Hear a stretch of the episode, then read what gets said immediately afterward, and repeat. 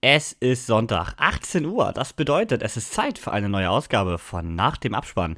Wo es in der letzten Woche noch in alle erdenklichen Ecken des Genre-Universums ging, geht es in dieser Woche nur in eines. Es geht zurück nach Pandora. Und damit, ohne große Umschweife, viel Spaß mit Folge Nummer 57.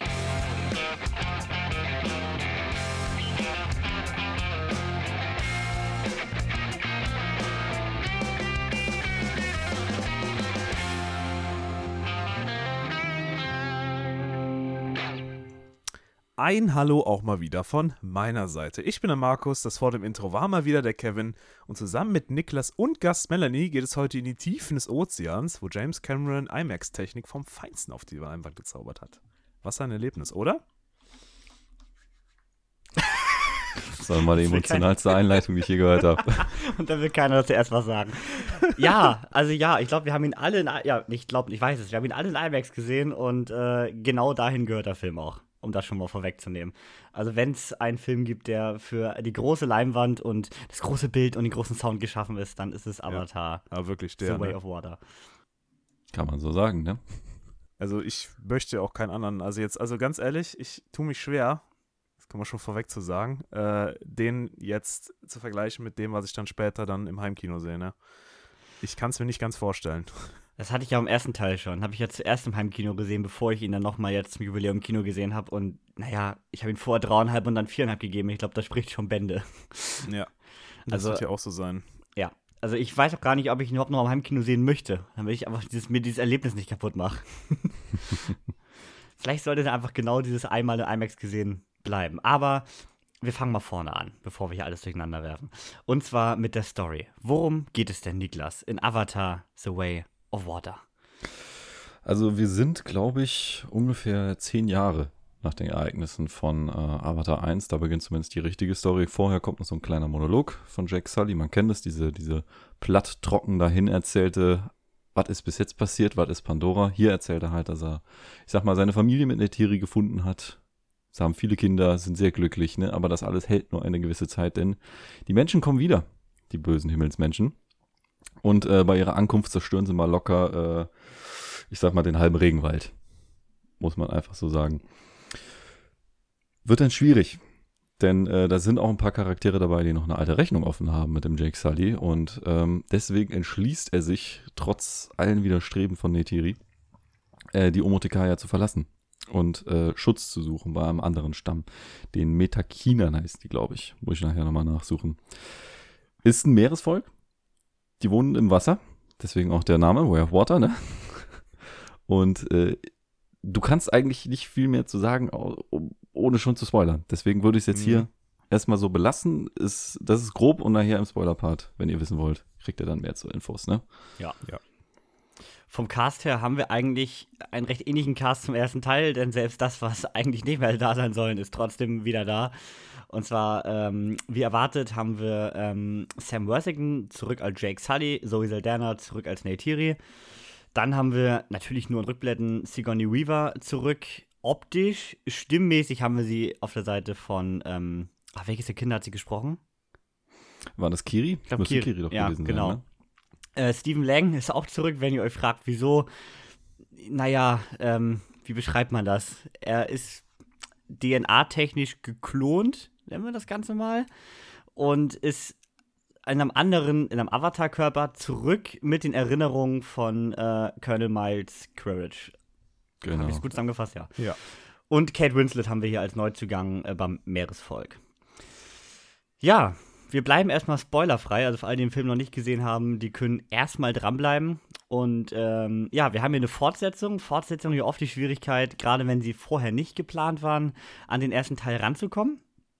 Mhm. Hier äh, nehme ich schon mal vorweg, ich fand ihn besser als Teil 1. Und wir waren zu äh, sechs im IMAX und fünf von uns, sechs, fanden ihn besser als den ersten Teil tatsächlich. Also recht eindeutige Quote bei uns auf jeden Fall. Und wir haben in der letzten Folge schon mal Outro drüber gesprochen. James Cameron kann ja zweite Teile, ne? Wir haben es bei Terminator gesehen, wo der zweite, glaube ich, unbestritten der deutlich bessere Film ist als Teil 1. Und wie wir schon gesagt hatten, Aliens, er hat natürlich den ersten nicht gemacht, aber viele finden Aliens besser als Ridley Scott's Alien. Deswegen muss man sagen, wenn jemand zweite Teile kann, dann James Cameron. Und wie gesagt, aus meiner Sicht tatsächlich auch der bessere Film als Teil 1. Kann man aber jetzt, finde ich, objektiv schwer festmachen, das ist wirklich eine rein subjektive Geschichte. Mir hat es einfach von der Story mehr gegeben hinten raus und ähm, ich weiß nicht, Teil 1 vielleicht hatte ich da auch das Problem, ich habe ihn dann nicht direkt zum Release gesehen und man war schon wieder, man wurde von allen Seiten so krass gehypt, wie toll er ist und dann, naja, am Ende sitzt man da und der Film kann den Erwartungen sowieso nicht gerecht werden, wie das immer bei solchen Filmen dann ist. Deswegen vielleicht hat er dadurch auch ein bisschen voreingenommen, aber wie gesagt, 5 von uns 6 fanden ihn tatsächlich besser als Teil 1. Also einen Ticken besser fand ich ihn auch. Aber ich habe Teil 1 damals schon im Kino gesehen. Nicht als 3D, aber als okay. er rauskam, schon im Kino gesehen. Und das war natürlich auch schon neu und toll. Und äh, ich war jetzt in der Welt genauso gefangen wie bei Teil 1. Also ich kann jetzt nicht sagen, dass mir das von der Welt her irgendwie besser gefallen hat, der zweite zum ersten. Aber ich habe halt auch schon gemerkt, so von der Story her hatte Teil 2 doch schon ein kleines Fünkchen mehr, wo ich sagen muss, dass, äh, dass das doch schon ein Ticken besser ist, obwohl ich ja beide auch gleich bewertet habe. Also ich habe jetzt nicht da einen Unterschied gemacht. Ich tatsächlich auch, weil mir dieser kleine Tick, ich habe im ersten viereinhalb gegeben, aber dieser kleine Tick zum fünften, zum Fünf-Sterne-Film irgendwie fehlte. Und deswegen habe ich mir auch gleich bewertet, würde ihn aber knapp drüber stellen. Aber jetzt auch nicht deutlich. Also ich glaube, so oder so, wer Teil 1 mag, mag Teil 2. Wer Teil 1 nicht mag, mag auch Teil 2 nicht. Also ich glaube, das kann man definitiv sagen. Ja, definitiv. Mhm. Niklas. Hm. Jetzt mache ich mich direkt unbeliebt. Oha. Ich bin nämlich wahrscheinlich der Sechste. Ich, Im Moment fühle ich es noch nicht. Also ich fühle noch nicht, dass der besser ist. Das ist Meckern auf einem sehr, sehr hohen Niveau. Also ich finde den Film hervorragend und super und der hat mir unglaublich viel Spaß gemacht. Aber kommen wir nachher im Spoiler-Part dazu, da fehlen mir noch ein paar Sachen, die den jetzt besser als den ersten machen würden. Aber wie gesagt, ist ja Diskussionspotenzial, können wir dann gleich klären, ne? Markus. Ja, ich muss sagen, ich ähm, bin hellauf begeistert. Ähm, ich finde den wirklich, wirklich toll. Ich äh, glaube aber, dass, äh, klar, der an diese Emotionen vom ersten Teil bei mir auch noch nicht so rankommt. Ähm, das liegt aber daran, weil halt einfach das erste Mal alles so neu war. Weißt du, da war erstmal so, die, die Welt war neu, alles, was du da gesehen hast, das ist dir, boah, krass. Und ich finde auch gut, dass sie jetzt komplett aus dem Urwald raus sind, weil wenn du jetzt dann nochmal Geschichte nochmal erzählst, dann da zwischen den Sachen, die du schon kennst, weiß ich nicht, ob ich da auch so hype wäre. Und so ist das jetzt so irgendwie für mich ähm, so ein Teil von doch wieder, der Wow-Effekt war doch wieder da. Ähm, und halt einfach, die, wie das dargestellt ist, die Art und Weise. Also ich bin ja jemand, ich lasse mich ja ähm, auch gerne mal von Technik begeistern und äh, Story rückt bei mir, jetzt rückt nicht nach hinten, aber ist bei mir fast gleich auf. Und das hat mich so umgehauen. Also ich bin immer noch sprachlos über das, was ich da gesehen habe. Deswegen ist der für mich ähm, also ich habe dem jetzt fünf gegeben, äh, weil ich einfach nichts daran auszusetzen habe. Ich wüsste nicht, wie man es hätte besser machen können. Und äh, ja, tolles, toller Film. Ja, auch das ist dann wieder so ein bisschen Geschmackssache, wie man natürlich, wenn man jetzt rein von Zahlen ausgeht, wie man bewertet. Ne? Also für mich ist viereinhalb eigentlich ein perfekter Film. Fünf muss dann noch auf persönlicher Ebene wirklich zur Lieblingsfilm gehören. Mhm. So, und da fehlt dann wahrscheinlich ein Stück bei mir. Warum ich ihn besser fand, ich glaube, das ist eine Begründung, die kann man hier im spoilerfreien Part auch ruhig noch sagen, ist, ähm, mich hat emotional dieser Fokus auf das Thema Familie mehr gecatcht als im ersten dieser Menschen gegen äh, Navi Hauptkonflikt, der hier ein bisschen im Hintergrund war am Anfang. Ähm, deswegen, ich glaube, deswegen hat er mich einen Tick mehr gecatcht hinten raus. Was jetzt viele natürlich ähm, beunruhigt hat vorher, gerade, ich nenne es mal, ist auch nicht böse gemeint, Casual-Kinogänger, die jetzt wirklich nur einmal im Jahr ins Kino gehen und dann den Blockbuster gucken, ob es nun Star Wars ist oder jetzt halt Avatar. Ich habe bei so vielen Leuten gesehen, die jetzt im Kino sind, die sonst nie im Kino sind, weil sie Avatar gucken wollen. Und gerade bei denen kam jetzt ja oft 192 Minuten, glaube ich, wenn ich es genau richtig im Kopf habe. Ähm, das ist zu lang. Kam ja vorher ganz oft und das, der kann der Film sich nicht tragen. Und gerade welche, die nicht oft ins Kino gehen, denken sich halt, boah, drei Stunden da hocken, gar keinen Bock also ich fand persönlich, gezogen hat er sich kein Stück. Also ich hatte nicht das Gefühl, dreieinhalb Stunden da zu sitzen, inklusive Werbung.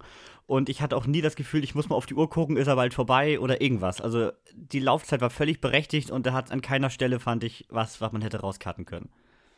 Und das sage ich selten bei so langen Filmen. Selbst The Batman fand ich einen Tick zu lang. Ja, ich fand's schon. Also ich fand schon die, also bevor sie dann mal wirklich im Wasser waren, als die erste Unterwasserszene kam, da war bei mir nochmal so ein Wow-Effekt. Und dann habe ich erst gemerkt an dem Zeitpunkt, wie lang waren die denn schon äh, jetzt außerhalb vom Wasser? Also wie lang war eigentlich diese Vorgeschichte, die schon, fand ich, sehr lang war. Ähm, jetzt null negativ, ähm, aber ähm, mir ist, ich hatte schon diesen Moment, wo ich kurz draußen war und dachte, boah, krass. Also jetzt erst geht das ja im Wasser richtig los. Ne? Und dann dachte ich mir, ja gut, jetzt weiß ich ja, warum der so lang geht, ne? Aber da fand ich tatsächlich sogar, dass mir der Anfang ein bisschen zu übereilt war in der Hinsicht, weil du hast im ersten diesen großen Kampf um den Regenwald und hier so, der Film läuft zwei Minuten, bums, Regenwald weg. Also irgendwie, das war, das war so un unemotional einfach wegrasiert. Das hat ja, mich dann so gar nicht gecatcht in dem Moment tatsächlich. Genau, das ist es. Ne? Ich habe wirklich gedacht, gerade die ersten zehn Minuten sind das auch, glaube ich, mhm. die wirklich sehr, sehr ge gehetzt werden. Und äh, du fragst dich schon, okay, soll das jetzt den ganzen Film so weitergehen? Da hast du direkt so einen, so einen leichten Downer zumindest drin.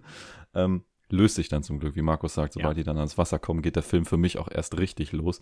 Aber das war mir auch ein bisschen, ich weiß nicht, da wurden auch direkt äh, Charaktere wieder reingeschmissen und, und hier und das und was jetzt alles äh, Phase ist. Das wirkte einfach nur, man wollte eine interessante Ausgangslage für diese, für den Wasserteil schaffen mhm.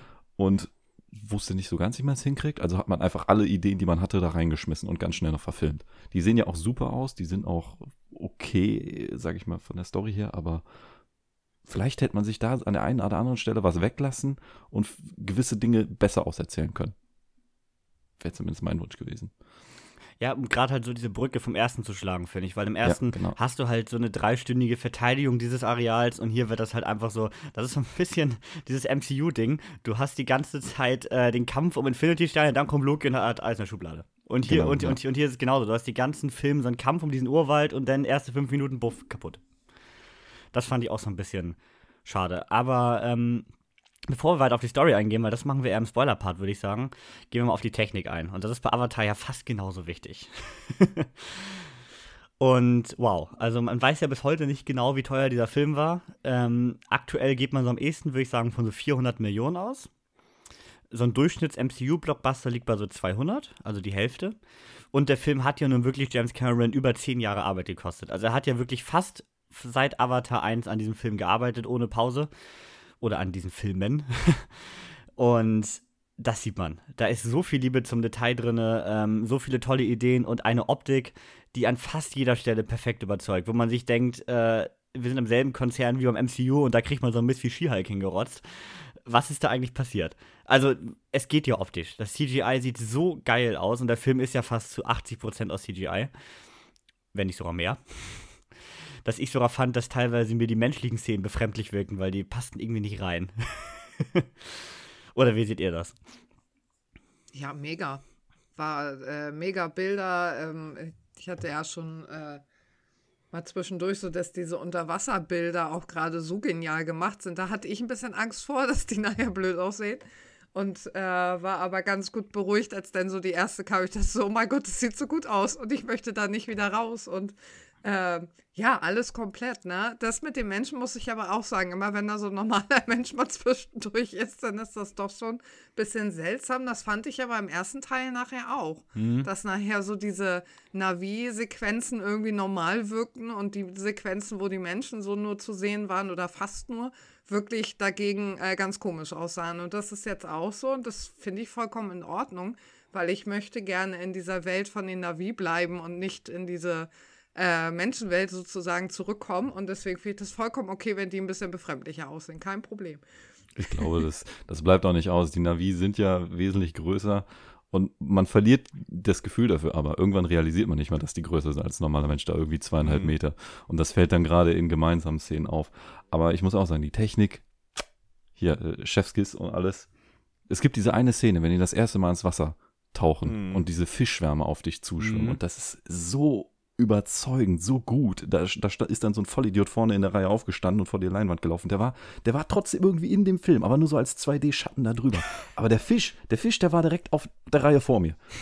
Unglaublich gut. Muss man ihm lassen.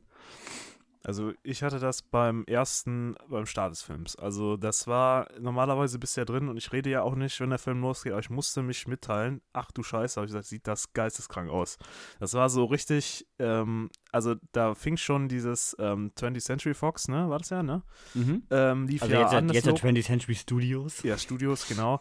Ähm, lief das ja an und das war ja schon in, in High Frame Rate, ne? Und ähm, Skydance, glaube ich, war das ja auch noch, ne? Lief ja auch dann so als ähm, HFR dann schon, da dachte ich mir, oh mein Gott, wie geil flüssig ist das denn, ne? Und als du dann auch die 3D-Szenen hattest, so als allererstes mich hat das direkt, ich dachte, ach du Scheiße, ne? Und äh, ja, das hatte ich dann, dann so langsam gewöhnt, also man gewöhnt sich halt, sag mal, gewöhnt man sich dran ein bisschen schon, aber auch nicht richtig.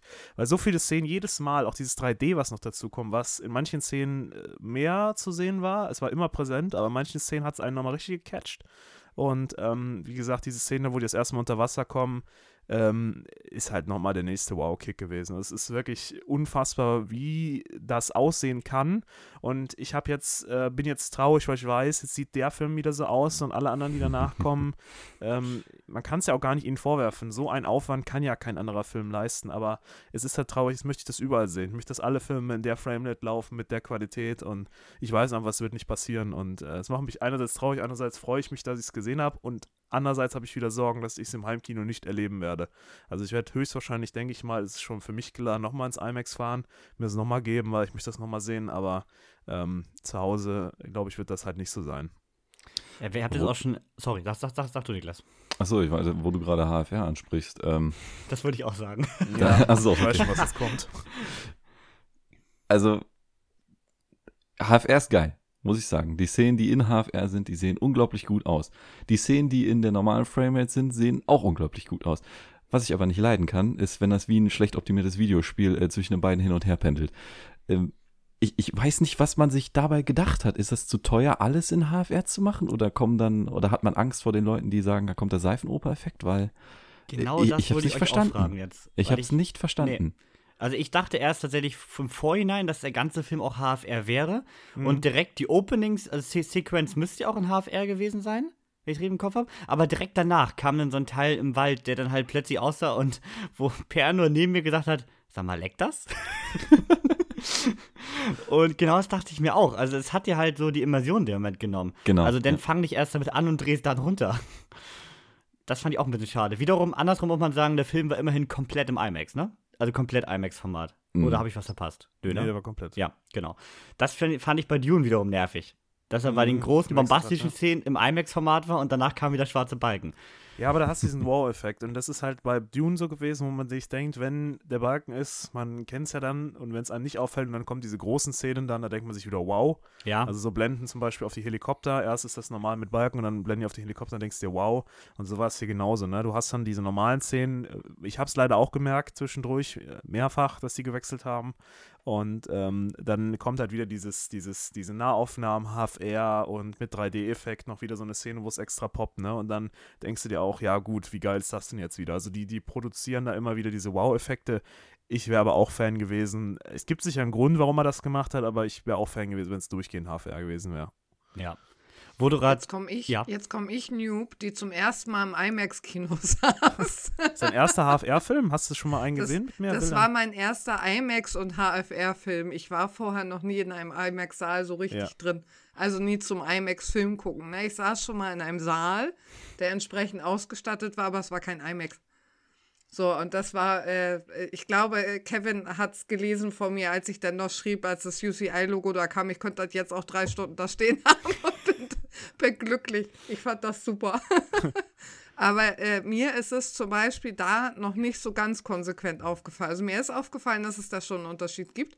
Aber ich muss halt sagen, ich habe da nicht so drauf geachtet. Mhm. Ähm, das wäre wär so meine Frage, nämlich jetzt, weil jemand, der halt, also so Framerate-mäßig sind wir ja ziemlich auf der Höhe. Ich habe ja auch extra Blu-rays gekauft, die halt HFR sind. Also es gibt nicht nur zwei aktuell zum aktuellen Stand, die das auf, auf der Disc auch haben. Und ähm, ich meine, mir fällt dann wahrscheinlich das eher auf als jemanden wie dir, Melanie, die dann halt nicht so da familiär ist und das deswegen, das war jetzt mal meine Frage, ob das nur uns auffällt oder ob das allgemein so ist. Ich muss die Laura nachher nochmal fragen, wäre auch dabei, ob das halt so ist, dass dir das auch so krass aufgefallen ist. Ja. Habt ihr Gemini Man im Kino gesehen? Oder erst ja, zu Hause? den haben wir in ah, HFR okay. gesehen. Ja. Weil ich wollte es auch sagen, ich habe bisher in HFR tatsächlich auch nur den Hobbit im Kino gesehen. Der war ja auch 3D. Und Gemini Man war 2D, oder? Boah, da wüsste war ich auch ein 3D-Film. Ich glaube, der, der war 2D, 3D. War der jetzt nicht 2D? Weil ich würde mich, ich würde gerne mal wissen, wie, äh, ob ein 2D-Film anders wirkt, vom Gefühl her, nochmal. Also Gemini Man fand ich krasser, weil ähm, das halt nur in der echten Welt ist. Also nur im Real Life ohne mhm. CGI. Ähm, hier habe ich den Videospieleffekt so ein bisschen dabei. Jetzt nicht, dass es so aussieht wie ein Videospiel, aber das ist halt so, ich tu's, es wirkt für mich, fand ich es nicht so, ich fand es normaler irgendwie. Weil wenn du Gemini Man siehst, jeden Trailer, gibt es auch auf YouTube, kann man sich auch mal reinziehen mit 60 Bildern, diesen, diesen Anfangsszene da, ähm, das wirkt immer befremdlich und das wirklich, wirkt viel befremdlicher, finde ich, als Avatar jetzt zum Beispiel. Also wurde übrigens gerade das Videospieleffekt. Ähm, man hat ja oft bei diesen Filmen mit unglaublich viel CGI das Problem, dass entweder Hintergründe oder irgendwas am Rand so ein bisschen dünn animiert ist oder halt so ein bisschen matschig ist. Oder dass Sachen nicht so detailliert sind oder so. Und hier in jeder Szene sieht das, hat man sich so viele Kleinigkeiten, die irgendwo noch drin sind, so, so viel Mühe gegeben. Da fällt eigentlich fast nichts ab. Es gibt eine Szene für mich, wo ich dachte, hm, hat man hier irgendwie ein bisschen was vergessen? Oder ähm, wie kann ich die jetzt ungespoilert erwähnen? Ähm, also es spielt unter Wasser und es gibt ein, ein Wal und einen anderen Wal. Hm, okay. Und die Szene sah äh, irgendwie komisch aus. Also, also, also eins der beiden Tiere sah irgendwie sehr matschig animiert aus und die Bewegungen sahen so richtig, weiß nicht, äh, künstlich aus, nenne ich das mal. Und bei der Szene dachte ich so, hm, das sieht jetzt schlecht aus. Aber das war die einzige Szene in 192 Minuten, wo ich diesen Effekt hatte. Und ihr wisst ja, ich bin bei sowas immer sehr empfindlich. Mhm. Der ganze Film sonst sah so unfassbar geil aus ich hatte also nicht mal Kritik an der Optik, sondern eher so, ich will schon fast sagen, an der, an der Physik. Ja. Weil ja. es gibt, äh, später im Verlauf gibt es so, so Krabbenläufer-U-Boot-Dinger. Mhm.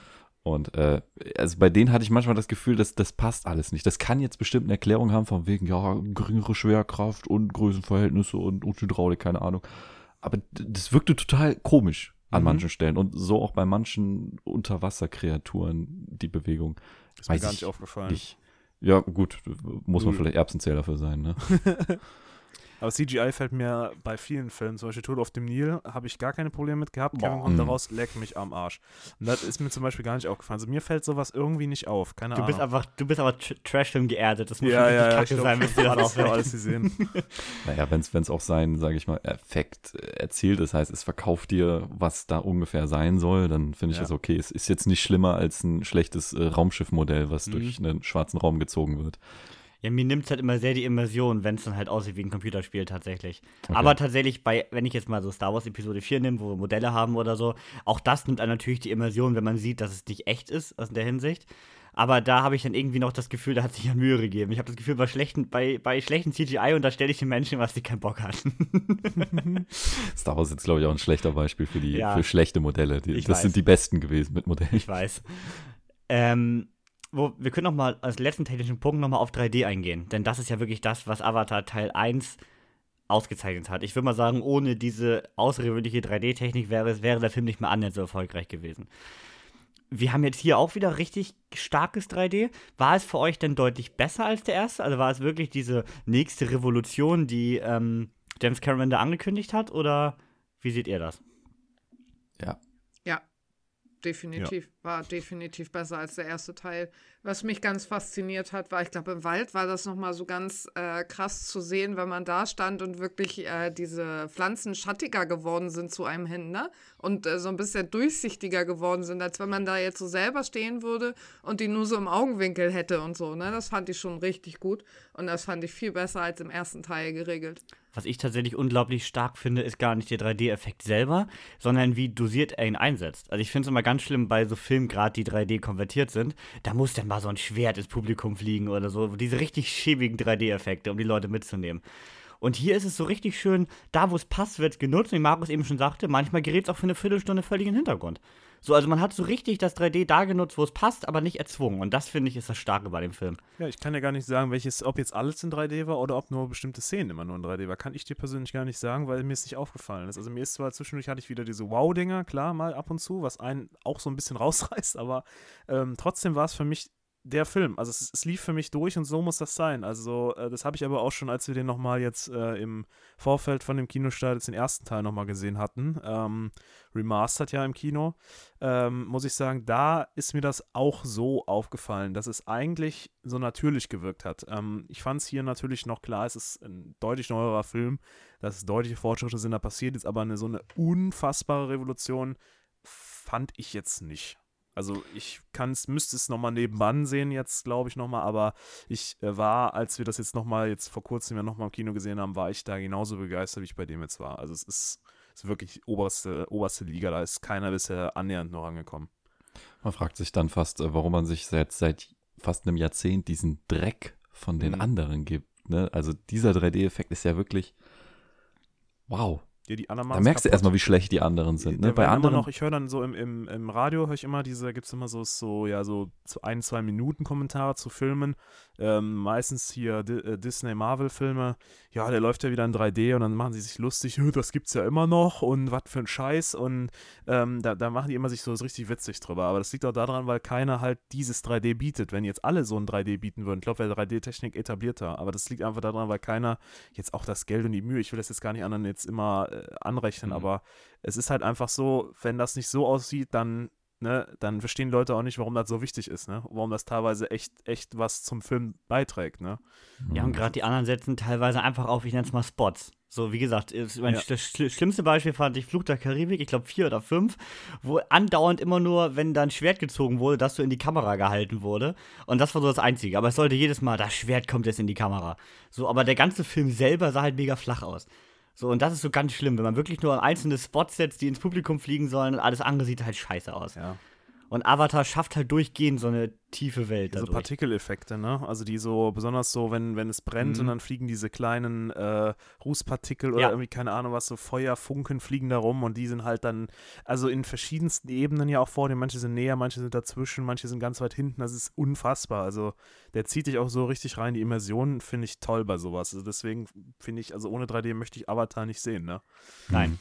Also ich glaube, den muss man in 3D sehen. Wenn ihr kein IMAX-Kino in der Nähe habt, okay, aber guckt euch nicht die 2D-Vorstellung an. Ja, und wenn ihr ein. IMAX-Kino in der Nähe habt, fahrt mal hin, wirklich. Also denn Ja. der Film ist der, wo ich sage, jetzt da lohnt es sich wirklich. Also das muss man einfach mal gesehen haben. Ne? Es ist so ein, so ein Dune oder so ein äh, jetzt äh, ähm, Top Gun ist jetzt so eine Sache, klar, die, die wirken auch ohne, ohne, ohne Scheiß anders, aber bei dem Film, das muss man einfach mal gesehen haben. Obwohl ich jetzt sagen muss, und das ist kein Kritikpunkt an dem Film, weil es liegt halt einfach an der Welt, wie sie ist. Ähm, wenn man IMAX dröhnenden Sound erleben will, ist Avatar der falsche Film. Denn soundtechnisch ist der Film recht ruhig größtenteils. Ja. Also außer im Finale vielleicht hat man da jetzt nicht die Wucht eines IMAX-Sounds, die man wahrscheinlich beim Top Gun oder Dune hat. Das Ja. muss man tatsächlich sagen. Also da überzeugt er nicht völlig, aber das liegt einfach am Film. Das ist keine Schwäche. Ja, eben. Du, Ja. du hörst auch keine Klassik, um deinen neuen Subwoofer zu testen. Nee, genau. so, ne? Aber ich meine, also das volle IMAX-Erlebnis, da fehlt dann halt noch dieser eine Punkt, wenn man da nur auf die Technik setzt. Hast du noch was zum 3D, Niklas? Außer, dass es hervorragend ist und, und Avatar äh, so viel besser ist als alle anderen, weil er, Mhm. weil er auch keine Ebenen hat und ich könnte, äh, nein, alles, was ich sagen würde, würde nur ein Rant gegen andere sein. Von daher. Also ich habe ja im IMAX Doctor Strange dieses Jahr noch gesehen. Ja. Und auch in 3D. Und ähm, optisch natürlich top, muss man auch sagen. Doctor Strange ist das Beste, was Marvel optisch dieses Jahr immerhin gemacht hat. Aber das 3D war mal wieder wie eine billige Konvertierung. Oh, ey. Nur diese, diese Effekte, du hast das Gefühl, Dr. Strange hat zwei Ebenen, jetzt rante ich doch. So. Der hat zwei Ebenen. Der hat den normalen 2D-Film, wie er gedreht wurde, und dann hat er diese Special Effects auf einer separaten Ebene. Ja, und das genau. ist alles an Tiefe, was du kriegst. Das heißt, entweder hast du es flach, gar nicht, oder direkt vor deiner Nase. Aber es Genau. gibt kein Zwischending. Und Avatar hat das komplett graduell. Das ist. Es gibt jede Ebene. Es gibt einfach jede Ebene. Deswegen wirkt das auch so überzeugend und, und, und du bist wirklich in Pandora drin. Ja. Ich, Nee, ist genau richtig. Gebe ich dir vollkommen recht. Wo wir ein bisschen auf den Film eingehen, wo du gerade nach Pandora rein möchtest. ja, gerne. Also vielleicht ist erstmal eine Mini-Spoiler-Warnung. Wir gehen jetzt so auf, den, auf das erste Drittel des Films ein. Wir haben ja gerade schon über den Anfang gesprochen, über die äh, ja, Vertreibung aus dem Urwald quasi und äh, die Flucht ins Meer. Und nun sind wir angekommen. Und ähm, jetzt haben wir wirklich einen sehr lang, sehr, sehr ruhigen Mittelteil, wo vielleicht manche sagen würden, da könnte man was wegkürzen. Sehe ich, äh, wir hatten die Diskussion, sehe ich überhaupt nicht so, denn für mich ist das mit der schönste Teil des Films. Also wie so eine dreistündige Meeresdoku hätte ich mir das angucken können. Weißt du, so, so eine richtige National Geographic-Doku, äh, das Meer auf Pandora, keine Ahnung. Würde ich mir angucken. Also all die Szenen, wo eigentlich nicht viel storymäßig passiert, aber ganz viel unter Wasser abspielt, ähm, ganz viel geschwommen, getaucht und äh, Wale kennengelernt werden. Toll. Also Da hab möchte ich, ich ich mich nicht Kevin. satt sehen können dran. Na? Ähm, also da passiert nichts in der Story, finde ich genau falsch, weil ich finde, gerade das ist, also ich habe keinen keinen Stretch in diesem Moment erfahren, so irgendwie gefühlt, weil ähm, da überhaupt erst äh, Leben in die Charaktere kommt und ähm, auch zwischendurch immer wieder fand ich, da ist ja ein, ein Hauptcharakter ist ja auch abwesend und ist ja, sagen wir mal, in Gefangenschaft, ich will jetzt nichts spoilern, aber ich finde immer so diese Rückblenden haben das mir mich nicht so als seichte äh, Friede, Freude, Eierkuchen, wir schwimmen jetzt im Meer Aktion, sondern da sind ja wirklich Probleme, die da auch äh, bewältigt werden und ich fand es toll implementiert, dass man da sich die Zeit genommen hat und da auch zwischendurch, man wusste ja nicht, passiert jetzt was bei der Szene oder nicht und also mir hat das an Spannung jetzt nicht einen Abbruch gemacht. Ich fand den ziemlich, ziemlich stark, diesen Mittelteil. Nee, also ich meine auch nicht, dass er an Spannung, also dass der ganze Mittelteil an Spannung abgebaut hat oder so. Ich mhm. meine jetzt rein die Unterwasserszenen. Also im Mittelteil ist viel passiert, aber das meiste dann doch an Storyrelevanten an Land. Und diese Unterwasserszenen waren einfach, fand ich, äh, größtenteils ja ein sehr optischer Teil, die einfach dir diese Welt und diese Tierwelt da näher bringen sollte. Aber die haben ja. Ich glaube auch, wenn du dazu keinen Bezug findest zu dieser Unterwasserwelt und nicht so wie jetzt ich zum Beispiel da saß und sagte, ach, die können jetzt nochmal links und rechts schwimmen und ich gucke mir das alles nochmal an, was da so alles so ist und äh, find, fand jedes Detail toll. Ich glaube, wenn du da so nicht eingestellt bist, dann findest du die wirklich, glaube ich, ein bisschen dröge. Genau, das meine ich. Also Sequenzen also, in dem Moment. Das muss man, glaube ich, schon echt lieben. Also du musst dich halt für die Welt Pandora interessieren. Okay, Weil in, ja. de, in dem Moment ging halt diese reine äh, ja, dieses typische Menschen gegen Navi-Ding null weiter tatsächlich. Also rein in Unterwasserszenen, wie gesagt, nicht im ganzen Mittelteil. Aber äh, das hat halt wenig zu diesem ganzen, worauf es im dritten Akt hinausläuft, beigetragen. Außer, dass halt eine gewisse Bindung zu einem gewissen Wesen aufgebaut wurde. Aber wie gesagt, ich hätte mir nicht, nicht an Satz sehen können, weil das, was der Film bei mir mehr geschafft hat, ist, dass ich mich jetzt doch sehr in Pandora verliebt habe, was ich im ersten nicht hatte. Der erste, da hat mich Pandora sehr kalt gelassen. Ich kann auch nicht sagen, warum, weil der macht eigentlich genau das Gleiche im Mittelteil. Auch da wird sehr viel der Urwald und die Umgebung äh, erklärt und gezeigt. Ähm, aber da hat mich die Meerwelt ein bisschen mehr abgeholt, muss ich sagen. Ganz subjektiv.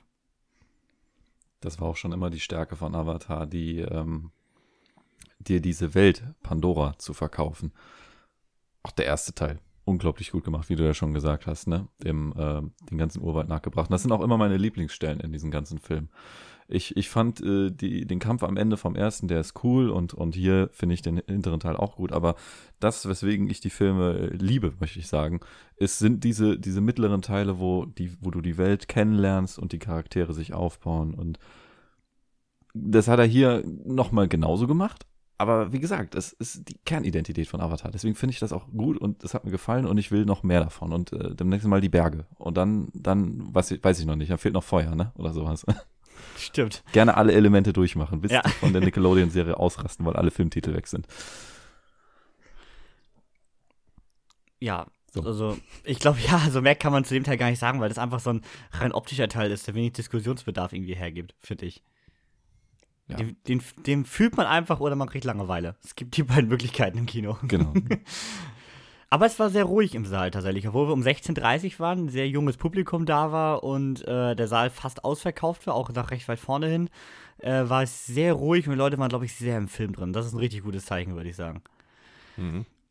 Und jetzt, worauf Markus hinaus wollte, wir haben ja zu dem Mittelteil auch ähm, diverse Szenen an Land. Und da haben wir ja das große Problem, dass wir jetzt äh, ein paar Waldbewohner in der Meereswelt haben. Die sind anders. Also man greift hier natürlich sehr das Rassismus-Thema auf. Man hat ein paar äh, Jugendliche, die natürlich äh, beginnen zu schikanieren und ihr seid ja anders und geh weg. Und auch, finde ich, ein sehr starker Part, denn hier werden ja eigentlich unsere beiden Hauptdarsteller, äh, Jake und Neytiri, sehr in den Hintergrund gerückt und die Hauptrolle übernehmen hier ja eigentlich die Kinder in dem Teil des Films. Und ich finde, die sind alle super interessant. Also, ich tue mich ja, genau wie Niklas ja auch oft, schwer mit Kindern in Filmen, weil die auch schnell dazu neigen, anstrengend zu werden. Und gerade bei 192 Minuten Laufzeit äh, ist das nicht unwahrscheinlich.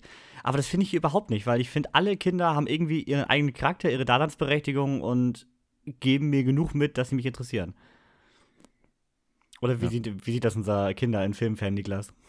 Äh, ich würde sagen, dass in dem Film ist es mir. Ich habe mir am Anfang sehr viele Gedanken drüber gemacht, weil war ja schon bekannt, es wird überwiegend um die Kinder gehen und da dachte ich, nee, finde ich scheiße, will ich nicht. Ich will nichts von irgendwelchen, von irgendwelchen Kindern wissen. Das interessiert mich. Sully und Neytiri, das will ich sehen. Aber es ist mir gar nicht mehr aufgefallen. Ich habe diesen Gedanken komplett vergessen bis zum Ende. Und das zeigt einfach, dass sie diesen Kindern auch eine entsprechende Persönlichkeit gegeben haben. Mhm. Kiri würde ich da jetzt ganz vorne ranstellen. Die fand ich irgendwie am sympathischsten von allen. Alle Szenen mit ihr haben mir unglaublich gut gefallen. Ähm, Loak, also dieser Jüngere mit den Autoritätsproblemen, schwierig. Ich finde das Thema immer anstrengend, von wegen, äh, mein Vater äh, versteht mich nicht und so. Ja. Gut, es äh, gehört dazu. Und äh, dann gibt es ja, glaube ich, noch diese eine auf der Seite von dem Wasserfall, wie heißt sie denn? Tonovari, glaube ich, ne? Die ja dann so ein Namen bisschen auf. ganz schlecht und die Namen Loak sind steht, wirklich ne? nicht äh, leicht sich zu merken hier. Nee, ich muss mir auch alles aufschreiben. Und ähm, ja, wie du schon sagst, ne, es, es fällt gar nicht auf. Es ist, es, ich finde es sogar bereichernd. Wahrscheinlich ist es das, was den Film dann auch rettet, weil wenn du noch mehr Sully und Neytiri erzählt hättest, da hätte nicht mehr viel, da wäre nicht mehr viel gekommen. Weil auch äh, Jakes Persönlichkeit in dem Teil ist jetzt richtig runtergefahren worden, möchte ich fast schon sagen. Vom Krieger zum äh, Familienvater halt, ne? Mhm. Aber er findet es ja auch gut. Ist ja auch Er erwähnt äh, ja sein auch Ziel, genug, ne? genau. Ja. Wen du aber tatsächlich vergessen hast, mein Favorite äh, der Kinder war, war tatsächlich Tuck. Nee, Ballast. Die hat mich, also Ballast. die hat mich komplett gecatcht. Also die war, oh, die war so lieb. ja, die ist halt süß und so, aber ja. Haben wir keine auch nicht gecatcht. Ja, ich kann es aber verstehen. Äh, Aber das ist doch schön. Das heißt, es ist irgendwie auch für jeden was dabei. Ne? Ja, Jede. Alterskategorie findet da ähm, eine Jeder kann sich beim Spiegel. weihnachtlichen Avatar gucken mit der Familie. Jeder, jedes Kind der Familie kann sich mit einem Kind identifizieren. genau, jede Generation, alle, alle durch. genau. Wir, dür wir dürfen aber tatsächlich auch Spider nicht vergessen, ne? den gibt es ja auch noch, der läuft da ja auch Mhm. noch mit rum. Den finde ich nämlich auch als äh, zusätzliche Rolle da drin auch sehr interessant und auch diese Parallelgeschichte äh, Geschichte da, ne? wie er sich entwickelt, wie die anderen sich entwickeln, fand ich auch ganz interessant, wie das da so abläuft. Also das war auch so ein Charakter, wo ich sagte, da habe ich nicht abgeschaltet, sondern da wollte ich dann auch unbedingt wissen, wie das da weitergeht und wie der jetzt so seinen Weg da Mhm. gehen wird. Nee, auch, auch, auch unglaublich interessant. Ich habe den jetzt nur vergessen, weil der halt äh, storytechnisch immer getrennt auftritt, bis Mhm. auf wenige Ja. Szenen. Aber ja, stimme ich dir vollkommen zu. Spider, super Charakter auch. Und da hebt auch eine Sache sehr auf, die gerade im ersten noch deutlich mehr ein Kritikpunkt wäre mir als im zweiten. Und zwar diese strikte Gut und Böse. Also die Bösen Mhm. sind einfach so richtig grundböse. Das ist so richtig wie Star Wars schon. Die sind einfach böse. So, Punkt. Die haben nicht, also ich finde so ein Stephen Lang hat keinen Charakter, also der Colonel, wo man ihm irgendwie mitfühlt. Also es gibt ja diese Bösen, wo man trotzdem noch äh, eine Menschlichkeit hinter sieht. Das hast du bei dem bösen Avatar überhaupt nicht. Die sind einfach böse. So, und ähm, Spider, der ist der Einzige, der das hier so ein bisschen aufhebt, indem er ja so ein bisschen zwischen den Seiten steht und das so ein bisschen, äh, finde ich, interessanter macht. Dass man nicht einfach das grundsätzliche Darth Vader böse auf der anderen Seite sieht. Das machen für mich zwei Charakter, einmal Spider und einmal ähm, dieses Forschungsteam. Nicht die Walfänger, sondern das Forschungsteam. Der, ja, der Forscher, der da immer. Genau. So die Ja. beiden äh, sind so ein bisschen, die das ein bisschen aufweichen, finde ich. Deswegen fand ich die recht erfrischend in der ganzen Story. Ja, ne, die, die wollen da eigentlich gar nicht sein, aber sie sind da halt irgendwie reingekommen, ne? Und jetzt haben sie keine Wahl. Und das sind Ja. auch die einzigen, wo man diesen Konflikt, warum die Menschen hier eigentlich da sind und dass der Hintergrund ja tatsächlich in echt völlig realistisch wäre. Also ich meine, jetzt gehen wir wirklich in den Spoiler-Part. Ähm, dass man, also wirklich Spoiler-Part, ne? Also ihr habt jetzt noch ganz kurz Zeit. So, wenn ihr gerade abwascht, nimmt die Hände aus, der, aus dem Wasser Ja, und jetzt könnt die ihr Hände skippen. ab, ne? Genau. Schnell zum Handy. Jetzt war zu langsam, jetzt vorbei. Ähm, Alle sterben, so. ja, nee, dass man, ähm, man hat ja diesen Hintergrund gerade bei den Wahlen, dass man ja dieses, ja, diese Flüssigkeit hat, die das Altern der Menschen aufhebt. Und wir sind mal ehrlich, würde sowas irgendwo existieren, würde die halbe Menschheit dahinterher sein. Mindestens. Und auch zu genau solchen Pandora-zerstörenden Mitteln greifen. Gibt's ja. Guck dir äh, die Leute an, die Haie jagen wegen den Flossen. Und Ja. dann schmeißen sie den, den restlichen Hai ohne Flossen wieder zurück ins Wasser. Ist ja, Ja. auch pervers, was da Ja. abgeht. Das ist auch so ein Beispiel für mich, ähm, Umweltschutz, ähm, also in Thema Mhm. in Film, also so, ne, so und, und ohne, dass man da jetzt mit dem, äh, mit der flachen Hand einem das ins Gesicht klatscht. Also für mich ist das genau prädestiniert dafür, es zu zeigen und zu schocken und äh, nicht das, die Message einem reinzudrücken. Also so genauso möchte ich das eigentlich mit allen Messages in jedem Film eigentlich sehen, weil das hat jeder Passend in, den verstanden. Film, passend in den Film eingewoben, ne? Ja, perfekt. Also, genau. Ja, gerade in der Sequenz, da fühlt man so Ja. mit, ne? weil man hat ja vorher schon erfahren, äh, wie diese Wale da mit denen zusammenhängen und dann ist es auch noch ausgerechnet die, die dann äh, sozusagen dazu auserkoren wird, da das nächste, in Anführungsstrichen, Opfer Mhm. zu werden. Und das äh, nimmt einen so mit und äh, zieht einen so rein, ohne dass man jetzt äh, äh von vorhinein gleich drauf gedrückt wird. Ich glaube, wäre es jetzt ein Wahl, den wir so irgendwie in unserer Welt schon mal gesehen haben, dann hätte man, glaube ich, gleich wieder weggeschaltet, so, ach ja, und das soll ja die und die Story jetzt mhm. werden und das soll mir jetzt das und das sagen, ne? Das soll mir jetzt ein schlechtes Gewissen machen. Ich finde, gerade weil das so andersartige Tiere in dem Moment sind, ist man da total reingezogen. Ja, und gerade die Wahlszene, also die äh, recht langgezogene Szene ja wirklich, wo äh, sie diesen Wahl erlegen, die ist äh, auch wirklich unangenehm, finde ich tatsächlich. Total. Mhm. Also, ähm, also dieses ganze Thema finde ich ja eh äh, super schwierig. Also ich bin auch auf Instagram so bei Ski Shepherd und so ein Krams da sehr äh, interessiert, nenne ich das mal, wenn man es, ich weiß nicht, wie ich es anders formulieren soll. Und deswegen finde ich gerade diese Wahlszene wirklich unangenehm, fand ich. Also da äh, hat es den ganzen Laden nochmal unglaublich unsympathischer gemacht. Ja, ja auch wie auch. die Menschen da, ne? Äh, Entschuldigung, mhm. wie die Menschen da auch ähm, da so ganz, ach ja, moje, ne, heute Zeit, Abend gibt's Kohle ein Bier aus, ne? Äh, so richtig so, ja. wie halt Menschen sind, so, ne? Die, die schlachten da gerade so ein Tier ab, wo sie wissen, wie hochintelligent das ist und äh, ja, ne, Bier geht auf dich heute Abend. So richtig so, wie halt Menschen sind, ne? Mhm. Es ist ja auch von der Tragweite her, ich weiß nicht, ob euch das vielleicht auch aufgefallen ist, ähm, die Musik, die spielt, als das Tier tot ist, ist ja die gleiche Musik, die im ja. ersten Teil spielt, ja. als der Baum als der Baum fällt. Ne? Ist, so von, ja. so, so da, da, weißt du direkt, welchen emotionalen Impact das auf dich haben soll. Ne? Und mhm. äh, haben sie auch gut gemacht. Ja. Das, sind definitiv gelungen. Tatsächlich. Also davon mal ab, dass er sehr viel Musik recycelt Ja, das stimmt, hat, das ne? stimmt. Das ist viel, viel erneut. das war aber schon die, toll. Die, aber die Musik ist auch wirklich heftig. stark von Avatar. Und deswegen ist das völlig okay. Ja, Warum never change a running system? ja, wenn du einen guten Score hast, benutze ihn auf jeden Fall. Ja. Aber so hat man tatsächlich, wie Marius gerade schon sagte, hier mehrere wirklich ernste gesellschaftliche Themen, die hier eingewoben werden, aber halt immer passend in die Story tatsächlich. Man hat hier Rassismus, man hat hier Rassismus sehr stark im Grunde, wie die sich integrieren in dem Moment. Man hat Umweltschutz, man hat diese ganze Wahl- und Hai-Geschichte, die auf der Welt leider auch noch viel zu präsent ist. Also man hatte echt viele Sachen eingewoben, aber alles halt passend in die Story und in die Welt. Und ich würde sagen, damit kommen wir mal zum dritten Akt des Films. Und da äh, tauchen die Menschen wieder auf. Und zwar wurde ja nun dieser Wal als Köder genutzt, um ja, Jake und äh, Anhang rauszulocken. Das klappt tatsächlich auch. Hm, wo steigen wir da am besten ein? Ich würde sagen, eigentlich kommen wir ziemlich schnell zu dem Punkt, wo wir zum, ich sag mal, Endfight kommen, der aber locker eine Stunde geht gefühlt. und zwar zu dem Punkt, wo äh, fast alle Kinder, äh, sowohl von äh, Jake als auch vom Meeresvolk Häuptling, dessen Namen ich gerade nicht weiß, mhm. Äh, gefangen genommen werden und man Jake zum Austausch haben möchte. Eigentlich mehr nicht. Da, durch einen äh, lauten Knall in diesem Moment äh, gerät die ganze Situation natürlich diplomatisch außer Kontrolle und alles, alles bekriegt sich.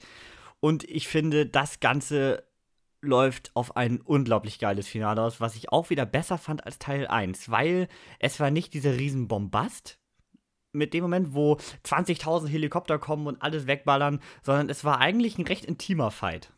So, du hattest auf jeder Seite nicht mehr annähernd so viele Charakter wie oder Personen wie in Teil 1.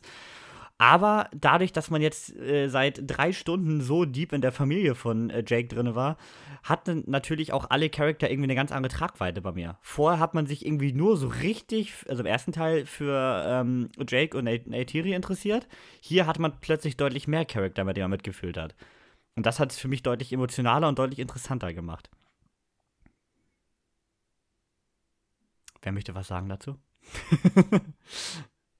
Niklas, komm, komm hallo. das Positive. Da, das, ist, also das, ist, jetzt, das ist wie in der Schule. Wer, wer, wer mich als erster angeguckt hat, der hat verloren. also, ähm, ja, ich, ich kann dir da nur zustimmen, nur dass es äh, nicht den gleichen emotionalen Impact auf mich gehabt habe. Okay. Jetzt kommt, jetzt kommt eine Analogie. So. Oha. Star Wars. Oha. Episode 4 und Episode 5. Und Way of Water ist für mich Episode 5. Äh, er hat eine emotionale Entwicklung. Er ist eigentlich wichtiger für die Story als der Vorgänger.